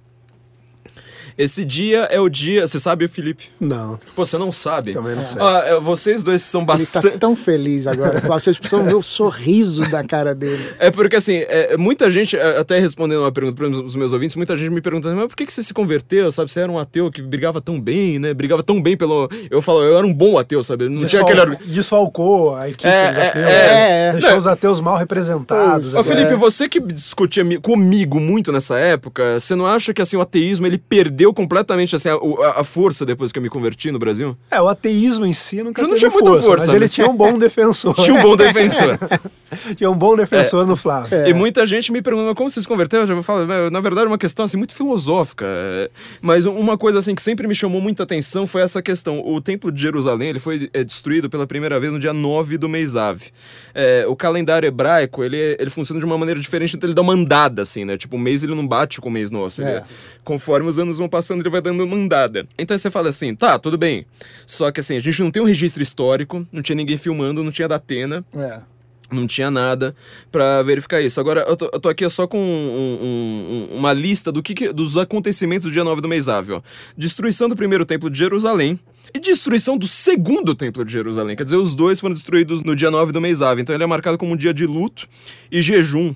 É o, é o famoso dia do perdão, sabe o dia do perdão? Isso. É o dia 9 do mês Ave. É quando os judeus eles iam lá pro Muro das Lamentações e ficavam rezando, sabe? Ele fica meio balançando a cabeça, assim, um pouco É. pra frente e pra trás. Ele tá, tá pedindo perdão para as outras pessoas. Só que tem um detalhe: você fala assim, não, mas peraí, isso aí tá lá pra trás, tá na antiguidade, não tem registro histórico. Agora vamos ver tudo que. Ó, destruição do primeiro templo do segundo templo foi quando você destruiu a religião judaica é, de uma maneira brutal na antiguidade. Agora, olha só, no dia 9 do mês Ave. É o chamado jejum do quinto mês, né, na, na, na Bíblia. Agora, você sabe a a expulsão dos judeus da Inglaterra, que isso já é uma coisa bastante recente, né? Provavelmente no ano de é, em 1290, dia 9 do mês Ave. A expulsão dos judeus da Espanha Isso já foi no ano de 1492, dia 9 do mês Ave. Os judeus de, de Roma são transferidos para o gueto em 1555, dia 9 do mês Ave. Agora vamos falar do evento que assim mais destrói judeu possível. Primeira Guerra Mundial, sabe que dia que ela foi Nossa. Começou dia 9 do mês Ave. Pior assim, vai batendo na história. É, no- na Segunda Guerra Mundial, eu tenho uma certa lembrança de que a Segunda Guerra Mundial também começou nesse dia, mas caso ela não tenha começado, mesmo assim, é uma coisa que eu acho que você vai falar no seu curso, acho, não sei. é, você teve a profecia. Não sei se pode ser chamada de profecia de fato. É, mas os milagres de Fátima. E uma das coisas que ela diz é que vai ter uma grande é, fogo no céu e tudo É, mais. exatamente. E aquilo foi registrado. Foi registrado como fenômeno meteorológico um dia antes de eclodir a Segunda Guerra Mundial. Uma grande luz É. que é o. Tem uma aurora boreal enorme que acontece. No meio da Europa, num lugar onde não tem aurora boreal. É, foi detectado aquilo, foi visto. Foi no- visto e tá assim, não, não não é tipo na Bíblia, é no New York Isso. Times. E de Isso. todo modo, mesmo que as- a Segunda Guerra Mundial não tenha acontecido, não tenha se iniciado nessa data, muitos historiadores, inclusive historiadores judeus, interpretam as duas guerras Como uma só. Uma só, como uma grande continuação, um grande momento de. Você tem um armistício de 20 anos, né? Que eles dizem o que foi aquele período. Então, quando eu ouvi isso, eu falei assim, nossa, mas é meio difícil também olhar pra Bíblia e falar, não, é, por Não, literatura. É, É, e na verdade você tem como identificar isso sim, agora que você falou que eu lembrei disso, você tem como identificar sim a data porque você conta, porque no templo você tinha um revezamento tá, do sacerdote que iria cuidar, do administrador daquilo. Então, geralmente você conta, você lê na Bíblia no Novo Testamento, por exemplo, no tempo de Zacarias, por exemplo, você tem que era o tempo que ele estava administrando o templo naquele momento. Então, você tem como localizar quando cai o templo sob a administração de quem. Se você sabe quem era, era naquele mês. Então, você realmente tem como identificar isso sim. Se tem, não é um chute, não é, é uma data correta e precisa. Uau. Uau. Pergunta então pra vocês dois: é, tem algum tema mais importante no mundo, alguma cidade mais importante no mundo que Jerusalém? Não. É, Jerusalém, para quem gosta do Verglen, ou para quem gosta do Leo Strauss, ou de grandes filósofos que ah, vão além dessas questões escolares, universitárias, acadêmicas, Jerusalém está sempre junto, pelo menos com Atenas ali, como os, os dois, e aí, evidentemente, colocando Roma junto com isso, o- os berços da, da civilização e uma série de questões. Se a gente pegar essa questão sacrificial, por exemplo, que o Mateus citou, a gente tem a obra do René Girard que ele mostra tudo que estava antecipado ali nesses, nesses atos que pra gente aqui, com a nossa mentalidade ah, pós-moderna, pode parecer muito estranho. Mas é uma obra essencial, aliás, esse livro que você está citando. Sim, sim, você tem, você tem ali, ah, você vê toda a sabedoria que já estava, de algum modo, presente nesses sacrifícios e que foram se revelando ali ao longo da história. Eu acho que, não sei se o Mateus concorda comigo, mas acredito que, como alguém que, que fala muito em, em teologia da aliança, ele deve concordar que a revelação de Deus ao homem, assim como a revelação do homem a si mesmo, foram sempre de formas graduais, ocorreram Com pouco a certeza. pouco. O homem foi conhecendo o seu pecado, as possibilidades da sua maldade e co- conforme isso foi ocorrendo, Deus também foi se revelando até culminar com a, com a revelação de Cristo, né? que também ah, é conhecido como, como um símbolo máximo sacrificial, o É, cordeiro né? exatamente. que, que, que livra o mundo dos pecados. Exatamente. É exatamente isso. A revelação é gradual porque o povo não podia entender naquele momento o que seria. Então Deus vai. Por isso você tem essas tantas prefigurações, você tem tantas a vinda dos profetas, tudo isso vai explicando um pouco até o momento que o povo está pronto para receber a revelação E desde o, total. primeiro, desde o primeiro momento, você citou uh, Melquisedeque, já no patriarca Abraão, que foi o primeiro dos três grandes pa- patriarcas, você tem ali a figura ah, de Melquisedeque, su, su, ah, sumo sacerdote de Salém, que mais tarde viria a colocar Jerusalém de novo no centro da Exatamente. religião judaica. É, e como eu falei, não é à toa. É aquele momento, é, Davi está tentando exatamente restabelecer aquilo. Restabelecer um momento em que você teria um rei que é sacerdote. Porque você vê um pouco depois do que eu falei do segundo livro de Samuel, capítulo 6, um pouco depois você vai ver Davi oferecendo sacrifício. Aquilo não era permitido para ele. Teria que ser um sumo sacerdote, teria que ser um levita. Quando Davi está fazendo isso, ele está mais uma vez indicando, se você souber ler a Bíblia, que você pode aprender no meu curso, fazendo jabá, você vai entender que é exatamente isso que Davi está vivendo. Ele está querendo recompor esse momento em que você vai ter um, um sumo sacerdote real, que na verdade, na verdade, só vai acontecer em Cristo. Que vai ser o sumo sacerdote real. Mas aquele momento é, é a prefiguração, é exatamente isso que você está falando, que Davi está tentando recompor naquele momento. É, e mais tarde, os próprios uh, profetas bíblicos, inclusive, uh, vários rabinos vão identificar isso, que vai ser um descendente de, de, de Davi, isso. alguém que representa ao mesmo tempo a figura de um rei e de um sacerdote é. que vai re realizar essa profecia. Né? É, Felipe, quando... você acha que esse cara não entende de Bíblia para fazer um para fazer um curso explicando o que é a Bíblia? Ah, o, o Mateus é a pessoa mais indicada. Eu acho que o pessoal que está ouvindo, está em São Paulo, tem a oportunidade tem que vir aqui, vai valer muito a pena. Como o Flávio falou, uh, se você é ateu, se você é agnóstico, se você é, enfim, se você é judeu, de qualquer religião, acho que vale muito a pena, porque como a gente falou, não só Jerusalém está no centro da, da nossa civilização, como toda a cultura bíblica está Uh, no, no, centro, talvez até uh, em todos os espaços, não apenas no centro, é. delimitando ali todas as possibilidades do, é do, pensamento ocidental, da literatura ocidental. Com certeza. Enfim, então, uh, se você quer entender literatura, se você quer entender filosofia, você precisa desse curso. Muito obrigado, eu agradeço. Eu acho que é fundamental e você tá, tocou num ponto muito importante que é por que você tem essa você vai notar isso que você falou sobre as genealogias. As genealogias são tão importantes na Bíblia. A genealogia que lá em hebraico é Toledov, que você vai ver muito. E por que, exatamente você está falando sobre Davi, a genealogia de Davi, por que, que é, o Evangelho segundo São Mateus, ele abre com uma genealogia? Quem que é filho de quem? Quem é filho de quem? Exatamente. Quem que é filho de quem? E Eu, aquilo pode ser confuso. Um evangelho escrito para um público. Exatamente, judeu. o público alvo do, daquele evangelho escrito para um povo judeu. É o evangelho escrito para os judeus. Então, o que ele queria exatamente demonstrar? Que Jesus Cristo vinha cumprir essa promessa de ele ser, da, ele seria o filho de Davi, que cumpriria tudo. Não seria Salomão. Salomão seria uma prefiguração também, e seria Jesus Cristo. Por isso, com essa genealogia está lá de Davi, e até Jesus Cristo. Para quem a gente estava falando do Eric Fögelin, ele também foi uma pessoa muito. Talvez uma das pessoas, mas sei lá, três pessoas, Olavo, Fögelin e o Girard, não, não, não, para eu entender o que é cristianismo. É, ele começa o livro dele, Ordem e História, justamente. É, são os três pontos principais dele, né? Israel, Atenas e Roma. São a era ecumênica né, de Roma.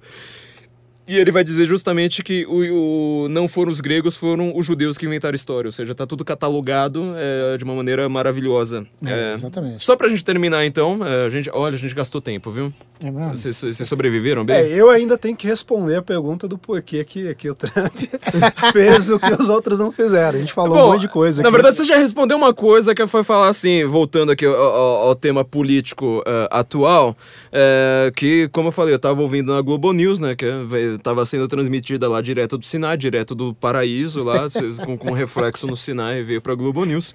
A verdade revelada, ela falou que uh, o Trump destruiu 70 anos de diplomacia, você tá me mostrando que na verdade foi só guerra, guerra, guerra, guerra, guerra, é, guerra. E eu tô perguntando onde tá a diplomacia, porque eu nunca vi ninguém conversando com a Hamas. Eu queria saber onde essa mulher tirou a diplomacia, porque eu nunca vi um desgraçado falar com o Hamas.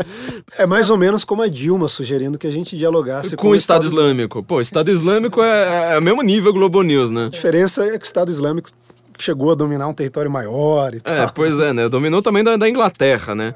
E, e, eu acho importante que a gente realmente, assim, tenha isso em mente. Não precisa, obviamente, responder a Globo News, mas, assim, que a gente possa ter uma coisa dessa em mente, porque, assim, tudo que se fala de paz ali na, re, na, na, na, região foram tratados, por exemplo, o Tratado de Oslo, que deu uh, o Nobel da Paz, se eu não me engano, esse foi pro Arafat. Pro Arafat e pro, pro Sharon. É, pro, pro, pro Sharon. Você vê assim, você dá um Nobel da Paz para alguém que, tipo, você faz um tratado que ele não é cumprido. não, e, e, existe até uma certa indústria disso. Os democratas, e eu tinha falado sobre os especialistas e tal, de tempos em tempos eles vão lá, fazem um acordo que ninguém vai, vai, vai cumprir. Não hum. se discute, como o de Oslo, por exemplo, não discutiu o status final de Jerusalém. Jerusalém continua na mesma situação. Como uma mas todo entidade mundo, internacional. É, todo mundo posa para fotos, vão lá, pegam uh, umas coroas suecas uh, no, no, prêmio Nobel e depois volta tudo ao normal. A pegar a coroa sueca, eu entendi. Ah, é, é, ah, tá. Eu demorei também para. É. A, a, moeda, a moeda. A moeda, a moeda, a moeda. Ah, tá. Não tô falando. A moeda. Caramba, que bagunça. Pegar pegaram as coroas suecas. É, tem, uma, tem uma coroa sueca Pegaram que na as verdade coroas é, suecas. tem uma coroa sueca que na verdade é uma brasileira, né? Que é, que é a rainha, que é a rainha Suécia. Pegaram umas coroas suecas. A É, gente não, aqui todo sério, falando não, de Jerusalém, Bíblia. É, é- é que vocês não estão entendendo. Oslo foi promovido por quem? Bill Clinton. Não tem como falar sobre Bill Clinton sem acabar em Falar sacanagem. em, em coroa sueca, tá bom. Beleza. Agora Ele pega o. Lolita Express, ele pega jovem sueca, pega velha sueca, pega de tudo. As coroas suecas, a moeda. as moedas, as coroas suecas, meu. É, é, enfim, esses tratados eles não são cumpridos. A gente assim é, é, tem toda essa questão da ONU. Que, como eu disse, foi um dos temas que a gente mais tratou aqui no Guten Morgen. Aliás, uma coisa que, que, você, é, que você tava falando, não queria te interromper, mas assim, os nazistas, eles também são é, vidrados em Jerusalém. É, quem, quem conhece a história do nazismo, assim, história do nazismo não é o que você aprendeu na escola, você, você, você viu nossos dois, tanto no Drops quanto ah, aqui, que a história do nazismo é muito mais complexa e difícil do que você aprendeu na sua escola, não tem nada a ver de extrema-direita, acordou e resolveu matar judeu. Eles tinham uma fixação gigantesca com Jerusalém, vocês não fazem ideia, assim. É, Adolf Hitler parece que ele sonhava com Jerusalém todo santo dia. É, ele- todo, toda uma fixação com uma série de questões místicas, Arca da Aliança. esotéricas. Exatamente. Da teologia da aliança, por sinal, né? A Arca da Aliança ali que vai ser, ser um dos, dos símbolos principais. A ONU, você falou né, que ela é uma entidade antissemita, eu postei no, no, no Twitter e no Facebook também esses dias, que eu falei assim, que a, a coisa mais antissemita já feita no mundo se chama nazismo. A segunda coisa mais antissemita feita no mundo se chama islamismo. E a terceira coisa mais antissemita no mundo se chama ONU. É, e- É, e, eu não sei se o primeiro e o segundo estão exatamente nessa ordem, É, mas a, a, a ONU ela fundou Israel quando Israel era, tinha, tinha ideia de ser socialista. né? O sionismo Não, era um socialismo. tan- tanto a ONU quanto, quanto os judeus eram, eram coisas distintas naquele momento. Se você É. pegar, a ONU Liga tinha, das Nações. ali. tinha 50 estados. Hoje Uhum. são 291. Ou seja, você não tinha os estados islâmicos que eles vão lá, tipo, sem fazer uma voto, né? Tipo, É, o- the case for sanctions against Os, Israel. os estados islâmicos estavam quase todos ali nas colônias ainda. Então, eh, se, se já houvesse ah, muçulmanos ali com re- representação, ah, nunca teria passado o plano de partilha, que, como eu disse, os judeus aceitaram, mas os árabes nunca aceitaram. Inclusive, atacaram um, um estado que estava proclamando a sua independência no dia da sua independência. Ou seja, não havia um exército formado, tinha apenas algumas milícias e tal, e a gente já falou aqui, de forma miraculosa, os judeus ainda conseguiram resistir a isso. Naquela época não chamavam na Globo News de, judo- de, de- de nazistas de extrema direita, né? Naquela época não acontecia isso. Mas o que eu acho importante que a gente diga aqui pra meio que encerrar essa questão de Jerusalém. Encerrar, né? Não, é impossível, mas pra gente poder encerrar pelo menos nosso podcast, é que Jerusalém especificamente, quer dizer, a ONU especificamente, ela faz muito mais sanções a- a- contra Israel do que contra qualquer país possível. E uma das sanções que eu acho mais importantes, assim, que sempre é igual aquele negócio do mapa, né, que eu falei que eles começam em 1947, os caras falam, tá vendo, Israel começou e se expandiu, você fala, meu, Israel existe desde 3.200 anos. Não foi a ONU, a ONU ela reconhece é, um plano de partilha, como você está dizendo, mas ela reclama muito dos assentamentos, ou seja, você tem assentamentos judaicos. Eu vejo muita gente da direita, inclusive, que é- eu acho que o- a questão judaica, a questão dos judeus, é a questão mais mal entendida no mundo. Certamente. de Não, Sem longe. dúvida, sem dúvida. Isso mostra, mostra a importância. O Matheus estava falando, eu estava até pensando nisso, porque a gente publica, mesmo no senso em comum, algum artigo envolvendo Israel, aí já vem gente, não, porque o Soros é judeu, não sei o que lá. Eu até brinquei esses dias, né? É judeu internacionalista, quer dizer, a gente reclama do que o cara é um judeu anti-Israel, e os caras vão falar assim: se você é contra o Soros, você é antissemita. Eu falei, ô, ô, ô, imbecil, eu tô reclamando que o Soros é antissemita, sua anta. Não, e, e- e- e essas profecias todas que a gente mencionou, toda a importância do, do que está escrito na Bíblia, é vista, inclusive, na proeminência dos judeus em todos os grupos. Eles são proeminentes entre globalistas, de fato, são.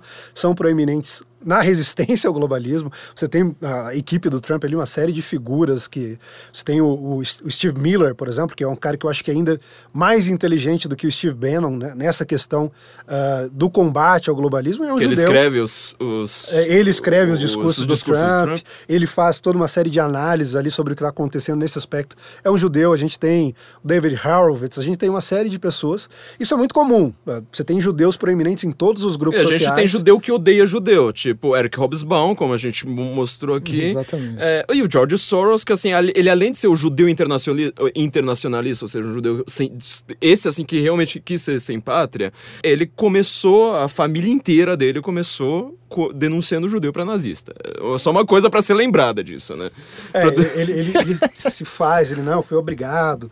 Mais ou menos o argumento do Eichmann, né? Que acabou foi sendo obrigado. condenado. Também foi, também foi obrigado, também recebeu ordens. Só, só, só isso. E, e quando a gente fala desses assentamentos, então, para pegar ali Jerusalém, o ponto ali, tipo, Jerusalém ocidental contra oriental, né? Contra, literalmente, aqui nesse caso.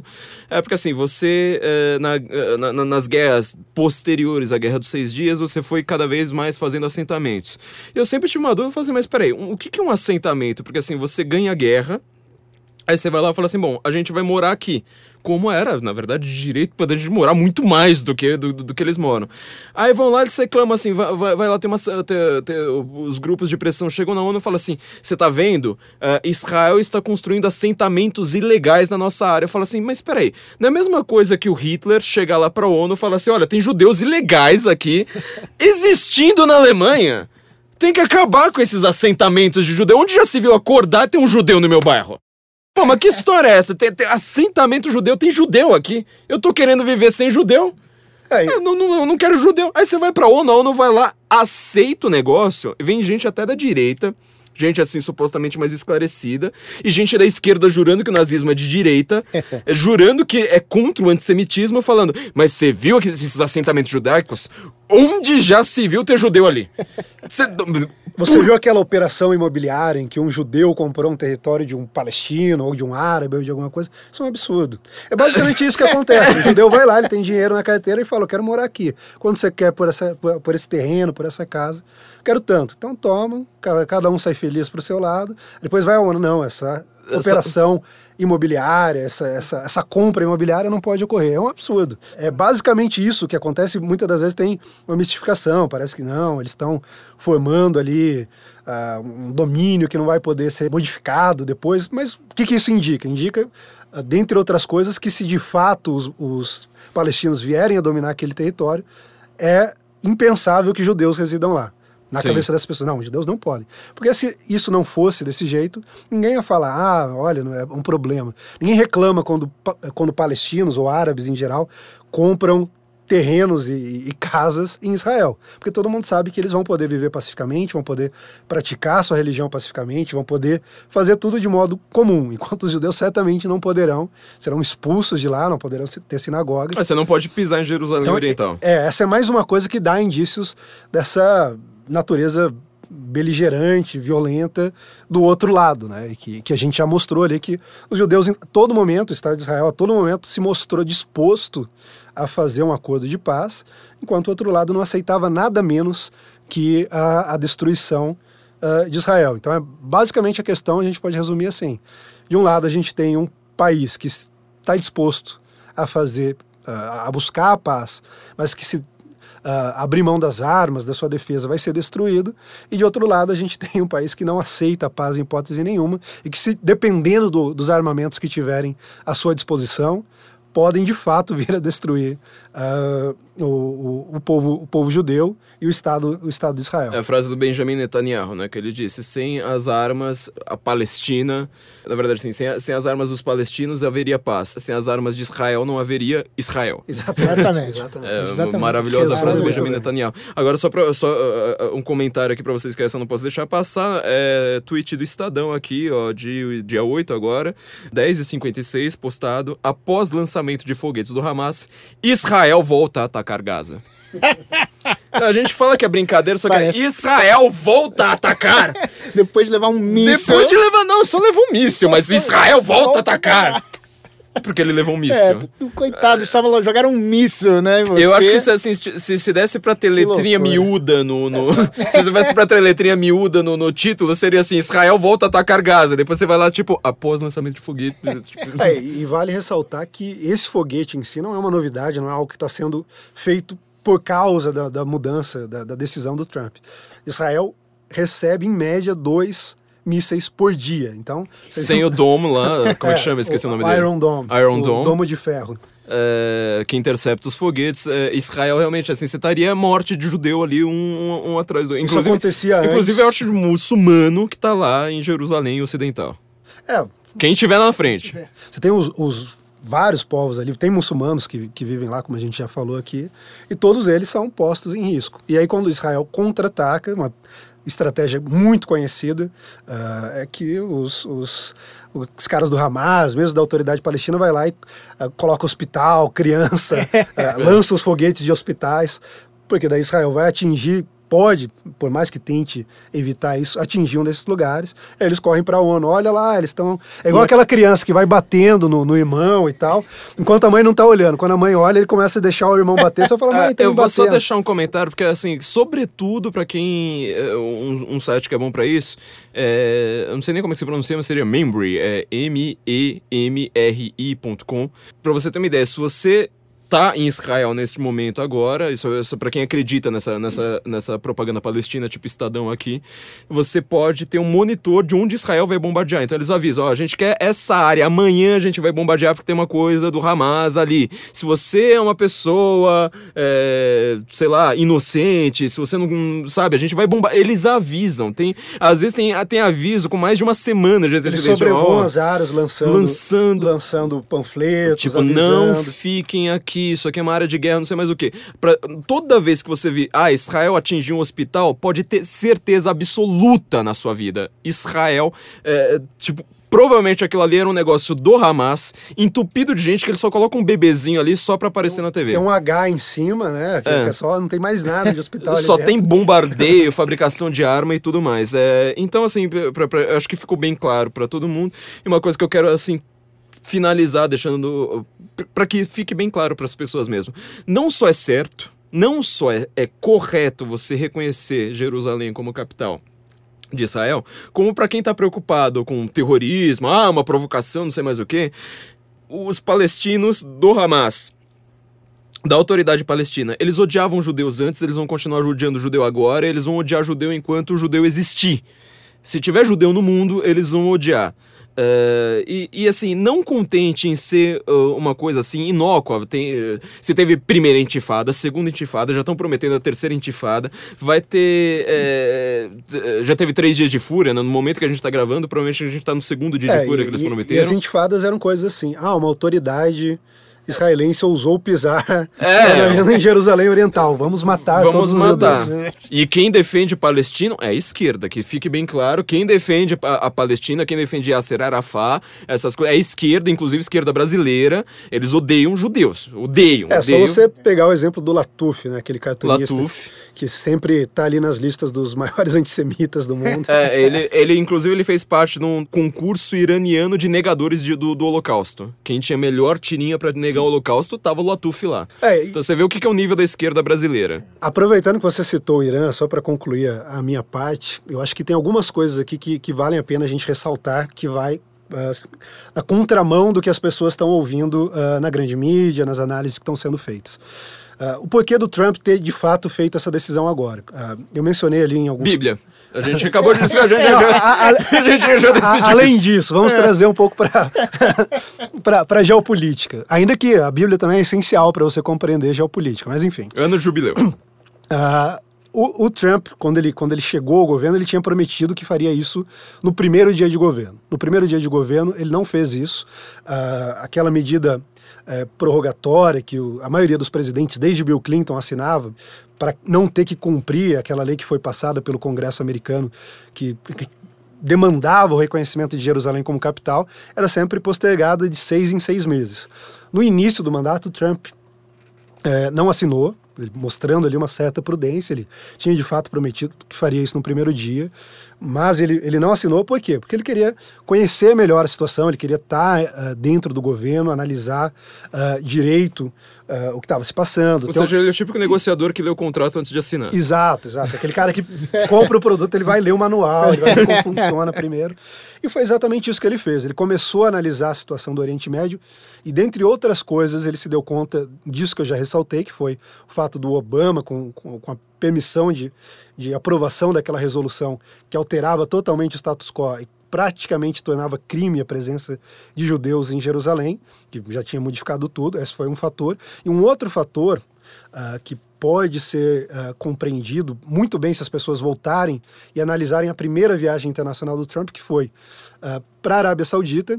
Da Arábia Saudita ele foi para Israel, de Israel ele foi para o Vaticano, fazendo ali um, um, tour, tour de force bastante sugestivo, né, em termos de, de, religiões monoteísticas, uh, e terminou ali na, na religião moderna, uh, na, em Bruxelas, o pessoal que cultua ali a União Europeia e o globalismo. E deixando bem claro, o Trump ele realmente fez isso acreditando que ele estava pensando na quarta religião, né? Porque não, não é só uma piada sim, nossa. Sim. Ele sabe disso. Ele, ele, se dá conta de que aquilo é de fato uma ele religião é civil. Ele, ele, é um, ele, é um, presidente que ele fala que ele é contra o globalismo, é, e, claramente. E, e, é interessante, o interessante dessa viagem é que o tipo de recepção que o Trump fez e o tipo de evento que ele, que ele realizou uh, na Arábia Saudita sinalizou uma mudança na geopolítica do Oriente Médio que foi pouco percebida. Uh, talvez eu vou até uh, antecipar aqui, a gente está preparando mais uma revista, mais uma edição da revista do Senso em Comum. Tá vendo? Não, não é culpa minha, não é só culpa minha. e, e, o artigo de capa vai ser sobre isso. Eu vou trazer ali algumas explicações sobre essa nova geopolítica do Oriente Médio, se a gente pode dizer assim. Vocês viram que esses caras entendem, né? Um cara que entende de teologia, um cara que entende de, de, de geopolítica. Quem for patrono, entra no Patreon, entra no Apoia, você tem os links aí, você vai ter artigo de capa do Felipe, não vai ser nem meu porque eu tô de férias. porque eu vou sair daqui e vou. Eu, eu, me revoltei com o Sub, né? É, ele se revoltou com o Sub, editor assistente júnior. Golpe. É, já, já, eu já entrei no golpe. site do, do, do, CV pra você, eles falam: não, esse negócio de sub não pega bem, vamos tentar mudar isso aí. Ele agora vai estar com o artigo de capa explicando. Vocês viram que esse cara entende, ele vai explicar o Oriente Médio pra vocês. É, entre lá no Patreon Apoia-se. Mas sobre isso, eu não vou antecipar aqui todos os argumentos, até porque a gente não teria tempo. Mas isso ajuda também a entender. O Trump fez essa, essa viagem, ele reuniu ali todos os países uh, do Golfo Arábico ou Pérsico, né? inclusive a, a, nova configuração da geopolítica gira em torno disso, porque muito diferente do que ocorria uh, no século XX, sobretudo uh, na década de 60, de 70, em que a Palestina de fato era uma questão que preocupava os, as lideranças do mundo árabe, do mundo islâmico. Isso mudou, mudou bastante e consideravelmente, sobretudo por causa dessa nova dinâmica que envolve um avanço do Irã, que cada vez mais uh, tem uh, levado instabilidade para os países árabes e para os países muçulmanos, uh, sobretudo naquela perspectiva da a Primavera Árabe, que foi tão celebrada aqui no Ocidente, que era basicamente pessoas apoiadas por iranianos fazendo revolução, porque falam, não, esse governo aqui, ele é, ele é uh, islâmico, ele, ele já aplicou a Sharia, mas é muito moderado. A gente precisa de um governo, um governo como, como o do Irã. É, aliás, para quem não conhece meu livro, as 100 primeiras páginas, eu estou falando, na verdade, do, do aspecto global, não do aspecto brasileiro, as 100 primeiras páginas, primeiro sexto do, do livro.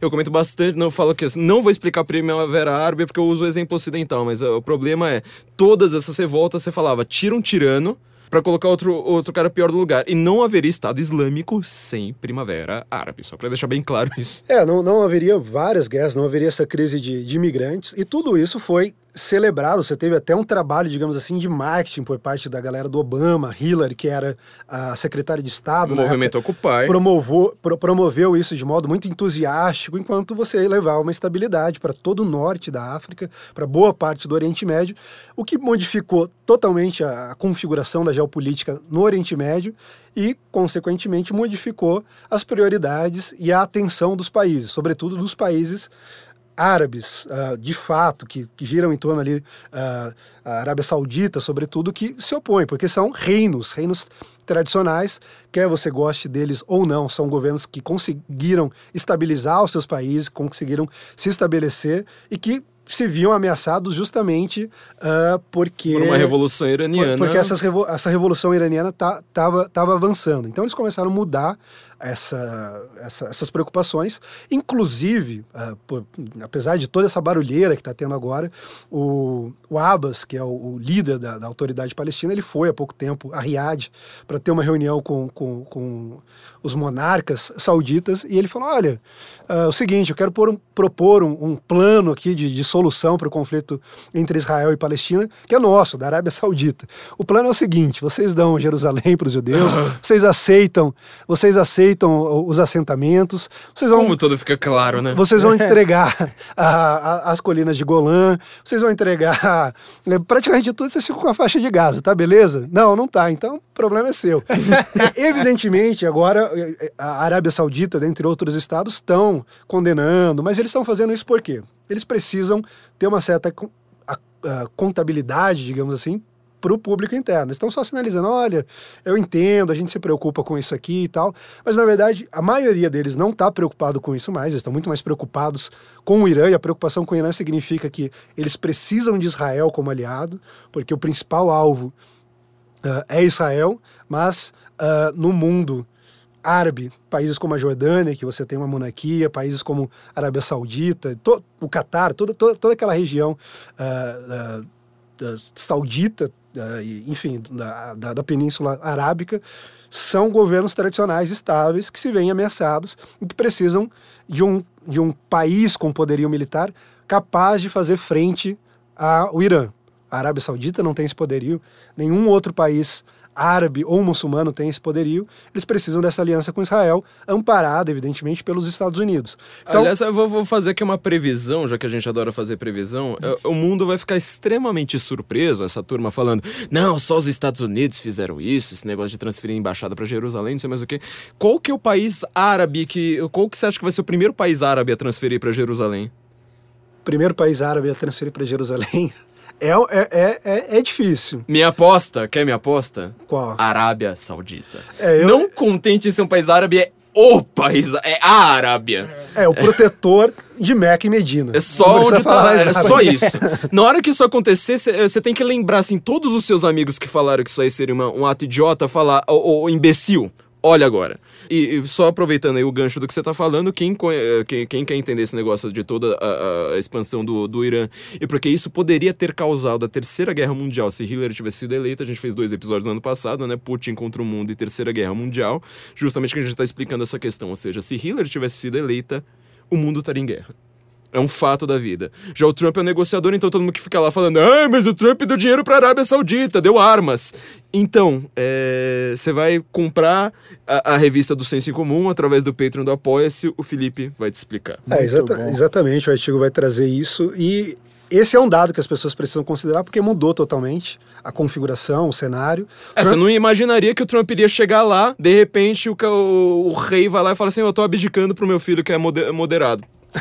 É, o Trump faz isso. É. Trump ele passa na- pelos lados aqui, a, a Dilma já estaria se empichando, assim, falando, ah, tô fora. Fala, Põe o Temer aí. É, o Trump passou lá, os caras começaram a deixar a mulher dirigir, começou a mudar tudo. É né? pura coincidência Coincidência. isso, né? Pu- prenderam, prenderam ali os caras que, que eram suspeitos de financiar ah, atividades terroristas dentro, dentro da Arábia Saudita. O príncipe está prometendo uma série de reformas e as coisas realmente mudaram. Então, essa é uma coisa, ah, essa necessidade do Trump de ah, mudar o tabuleiro, por assim dizer, ah, depois da cagada que, que Obama tinha feito, tudo, tudo isso é relevante. E daqui para frente a gente vai ver que, que vai ficar cada vez mais claro. O Flávio falou aqui que a esquerda são, ah, é, é o único grupo que defende quase que incondicionalmente os palestinos. Isso está ficando de- cada vez mais claro.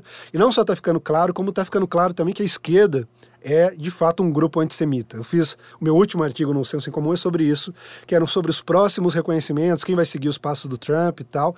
E aí você tem uma- um, um grupo de figuras ali que, a acreditar no que a mídia fala, é o grupo mais improvável do mundo. Então você tem, o Flávio falou, a República Tcheca, a gente tem o, o Orban, que é tempo todo, ah, o antissemita Orban.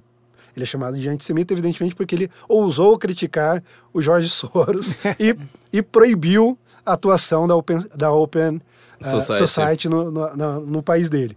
Ele, ele vetou, a União Europeia ia fazer um comunicado conjunto com, to, com a força de todos os países da União Europeia. Você não pode mais falar, a União Europeia fez por causa dele. Ele É. falou, não, não sou. Aí ele foi lá e vetou, então, Viktor Orban, que todo mundo xinga, a Polônia, que, que o Guga Chakra e outras pessoas des- descreveram como sendo nazista, também já sinal- sinalizaram ah, que vão seguir nesse caminho. Aí você tem, por exemplo, figuras como Marine Le Pen, que todo mundo, ah, Marine Le Pen, aquela antissemita, ela foi lá, junto com o partido dela, não foi uma, uma- uma manifestação pessoal, falou que apoia a decisão do Trump, fala que caso uh, eles estivessem no, no, governo, eles fariam isso, mas como eles não estão, eles vão usar a força parlamentar que eles têm. Ela expulsou gente do partido por ser antissemita. Exatamente. É. Inclusive o pai dela. Aí você tem o Geert Wilders na Holanda, falando a mesma coisa, não, eu apoio totalmente. Na Áustria você tem uh, os países que são apontados, ah, os, os, os partidos de extrema-direita, antissemita, nazistas, não sei o quê, também apoiaram Israel. Então você tem uma mudança ali que você vê duas coisas. Você vê que de fato.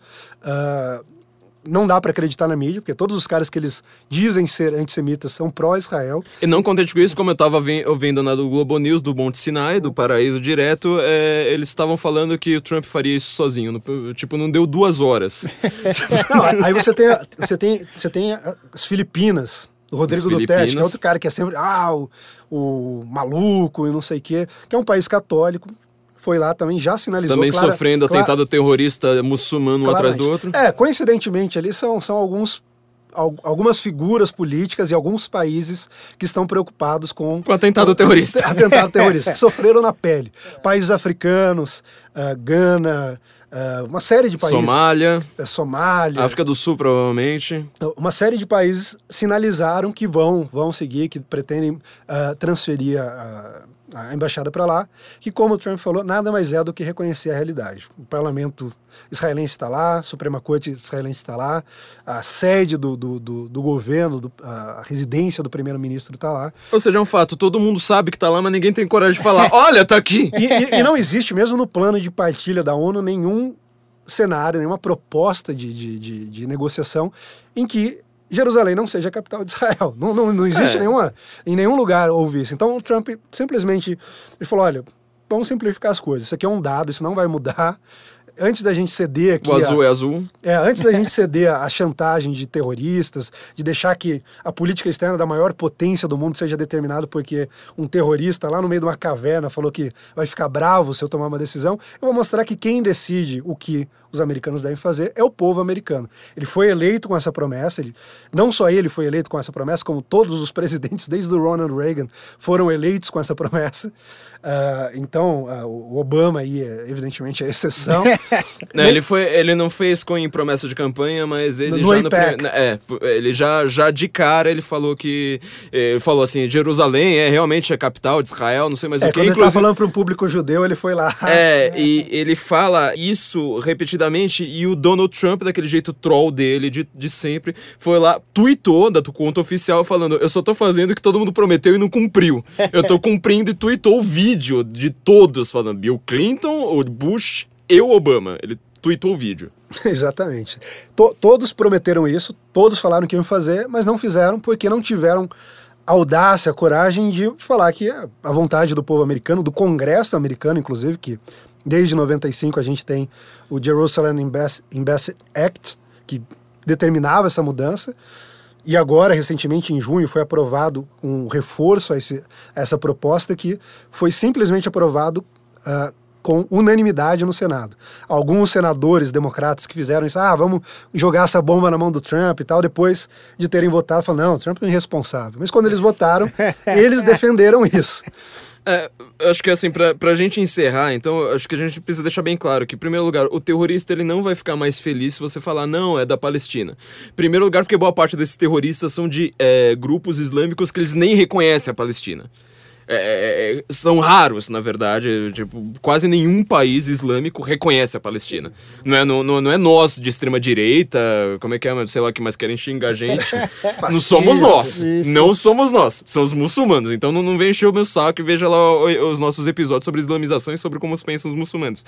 E outra coisa, tipo, ele vai ficar bravo de qualquer jeito. O, o terrorista, ele go não gosta da gente. A gente falou aqui de uma exceção do Trump que foi cumprir uma promessa que vários outros presidentes não tinham cumprido. O Obama também tem a exceção dele, que é uma regra, um princípio de ouro da, da política externa americana, que é um presidente americano, o governo americano, não negocia com terroristas. terroristas. Mesmo quando você tem, uh, enfim, uh, reféns e tudo mais, simplesmente não negocia. O Obama negociou com terroristas, negociou uh, com uma série de terroristas. Inclusive, inclusive com terrorista interno como, interno como Bagdad. Exatamente. E ele, ele, ele, cometeu isso. O Trump simplesmente seguiu esse princípio. A gente não vai ceder a, a, chantagem, a gente não vai negociar com terroristas. Esse é um fato consumado, isso vai ajudar a trazer uma nova perspectiva. E junto com esse anúncio, antes disso até, o Trump já estava preparando bastante tempo um plano, uma proposta, um plano de paz, que o Abbas falou que pela primeira vez ele tinha visto um plano que talvez pudesse de fato resolver o problema uh, do conflito entre Israel e os palestinos. O Abbas falou isso, os representantes da Arábia Saudita falaram isso, o Al-Sisi no Egito falou isso, o, o, o, rei da Jordânia falou isso, várias figuras falaram isso. O Al-Sisi, inclusive, falou que quando o assunto é Oriente Médio, o Trump estava melhor posicionado do que qualquer outro presidente para fazer algo que era impossível. Então, uh, eu acredito que não vai parar por aí. Ele surpreendeu com essa decisão, surpreendeu aqueles que não nos leem, não Surpreendeu nos, aquelas não, não pessoas que estão sempre surpresas com o Trump, porque nós nunca não nos surpreendemos falando, ah, isso aí a gente avisa antes, como o Felipe avisou. Mas uh, vai vir uma série de outras ações, não vai ser, ah, reconhecemos só por um ato simbólico. Vai vir uma série de outras ações para tentar negociar e eu acredito que com uma grande chance uh, de ser bem sucedido. O Abbas, evidentemente, está sinalizando lá para o público interno dele, não vai mostrar fraqueza, até porque ele pode ser tirado de lá, mas quando ele for para a mesa de negociação, encontrar ali o plano que está sendo trabalhado por ele, pelo Kushner por, por uma série de outras pessoas, uh, é possível que pela primeira vez uh, reconhecendo alguns fatos, não cedendo às chantagens de terroristas, trazendo pessoas racionais para a mesa de negociação, esse conflito se resolve. Então, Ou eu... seja, não contente ser uma questão de você reconhecer a verdade, é uma questão inteligente. É uma questão estratégica, inclusive. É. Hoje você já tinha notícias, você teve, tinha um discurso de um palestino no meio da, da galera protestando, ele falou: pô, galera, a gente já perdeu. Por que, que a gente não muda o nosso foco agora? Então, em vez de, de pedir do, dois, a solução de dois estados, vamos concordar que só tem um estado, mas vamos pedir para ser cidadãos. E olha que o Trump, ele aceitou a, a, solução de dois estados no discurso dele que você traduziu, tá lá no Senso em Comum, é, foi um único lugar super, em português. É, super cauteloso. Moderado, bem moderado. mais moderado que a gente, diga-se, porque... enfim, vou nem falar nada. Mas acho que fica claro, então, não contente ser uma coisa certa a fazer que ninguém tinha coragem, tipo, ah, Jerusalém é, mas eu não vou dizer que é. É, é uma coisa inteligente a ser feita. Acho que a gente pode encerrar por aqui. Lembre-se, é vocês têm um presente de Natal, aliás, vários presentes de Natal que a gente está dando. Um deles é o curso do Mateus. É, o curso de Como Ler a Bíblia, a Teologia da Aliança, agora do dia, de dia 13 de dezembro até o dia 17 de dezembro, na Panela Produtora. Panela Produtora aqui na rua Morato Coelho, 1356 em São Paulo, tanto uh, na Vila Madalena ou em Pinheiros, onde você quiser que, que, que, ela seja. A gente prefere, a gente é anti Vila Madalena. E olha só, olha só, se você colocar o código senso incomum tudo junto, incomum tudo junto, você vai ganhar 10% de desconto. Alegria. Opa, alegria. só alegria. Olha só as notícias. Pior que eu não tava nem sabendo disso, eu fiquei sabendo agora. Nem eu. É. Pro, pro, programa ao vivo é assim, né? É assim, é assim. Isso porque a gente nem tá ao vivo, mas enfim. Surpresas do senso E você comum. que tá pobre, você que tá miserável, você que tá famélico porque você tá sem emprego, comece 2018 empregado. Ainda mais nessa época, porque todo mundo.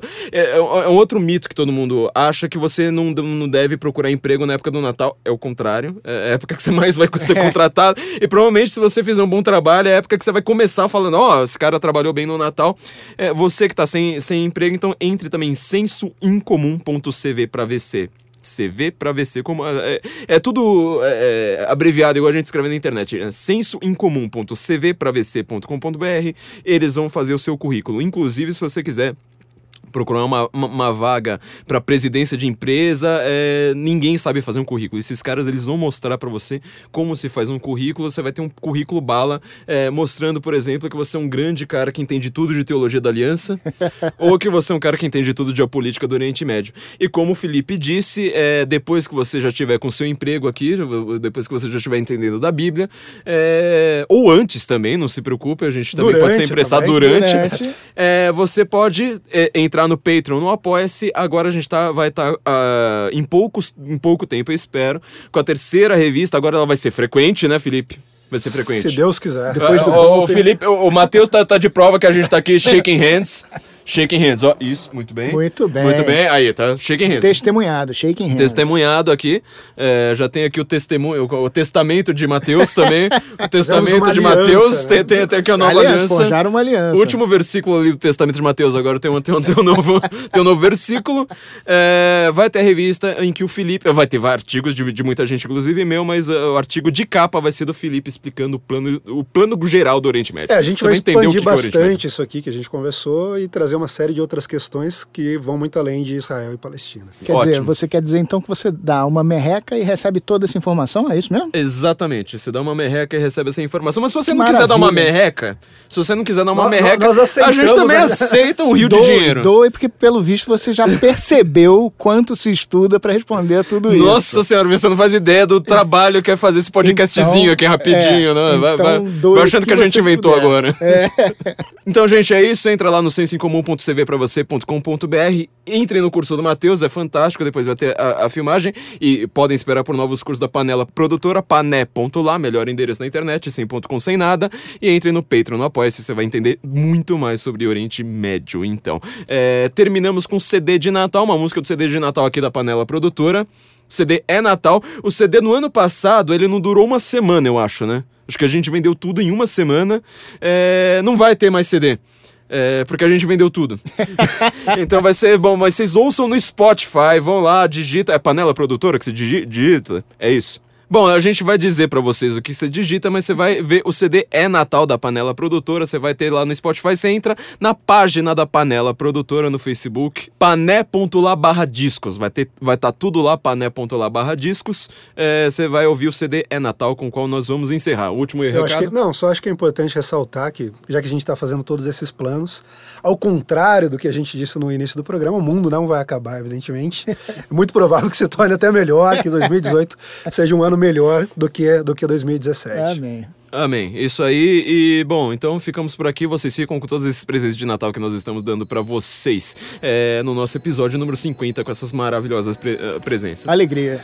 Isso aí, gente. Nos ouvimos na semana que vem. Guten Morgen, Brasília. Ele já vem, ele já vem. Ele já vem, ele já vem. Ele já vem, ele já vem. Ele já vem, ele já vem. Ele já vai nascer. Em Pim, Pim, Pim, Pim, Pim da Monhangaba, Taubaté, até em Tatuapé, em Irajá, já, já, logo, logo em Trinidad e Tobago, em Togo, em todo o globo, em Berlim, Lim, Lim, Lim, Viena, Roma, Roterdã, nas Ilhas Caimã no Iraque, no Irã, Noa, Noa, no Haiti, na Etiópia, em Chipre, no Tibete, em Nazaré, Jerusalém, Belém, Belém, além das linhas, dos limites, das divisas, das fronteiras de ninguém. Ele já vem, ele já vem. Ele já vem, ele já vem. Ele já vai nascer em Pequim, Quim, Quim, Quim, Dudim, Kalasca, Rum, Cancún, em Alexandropole, Cracóvia, Budapeste, Timor-Leste, em roubar qualquer lugar pra lá de Marrakech. Enfim, fim,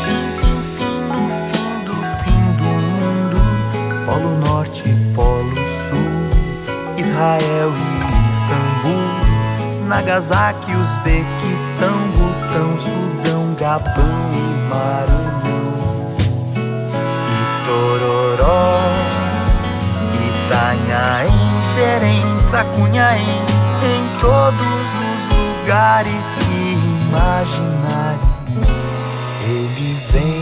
Ele já vem, ele já vem. Ele já vem, ele já vem.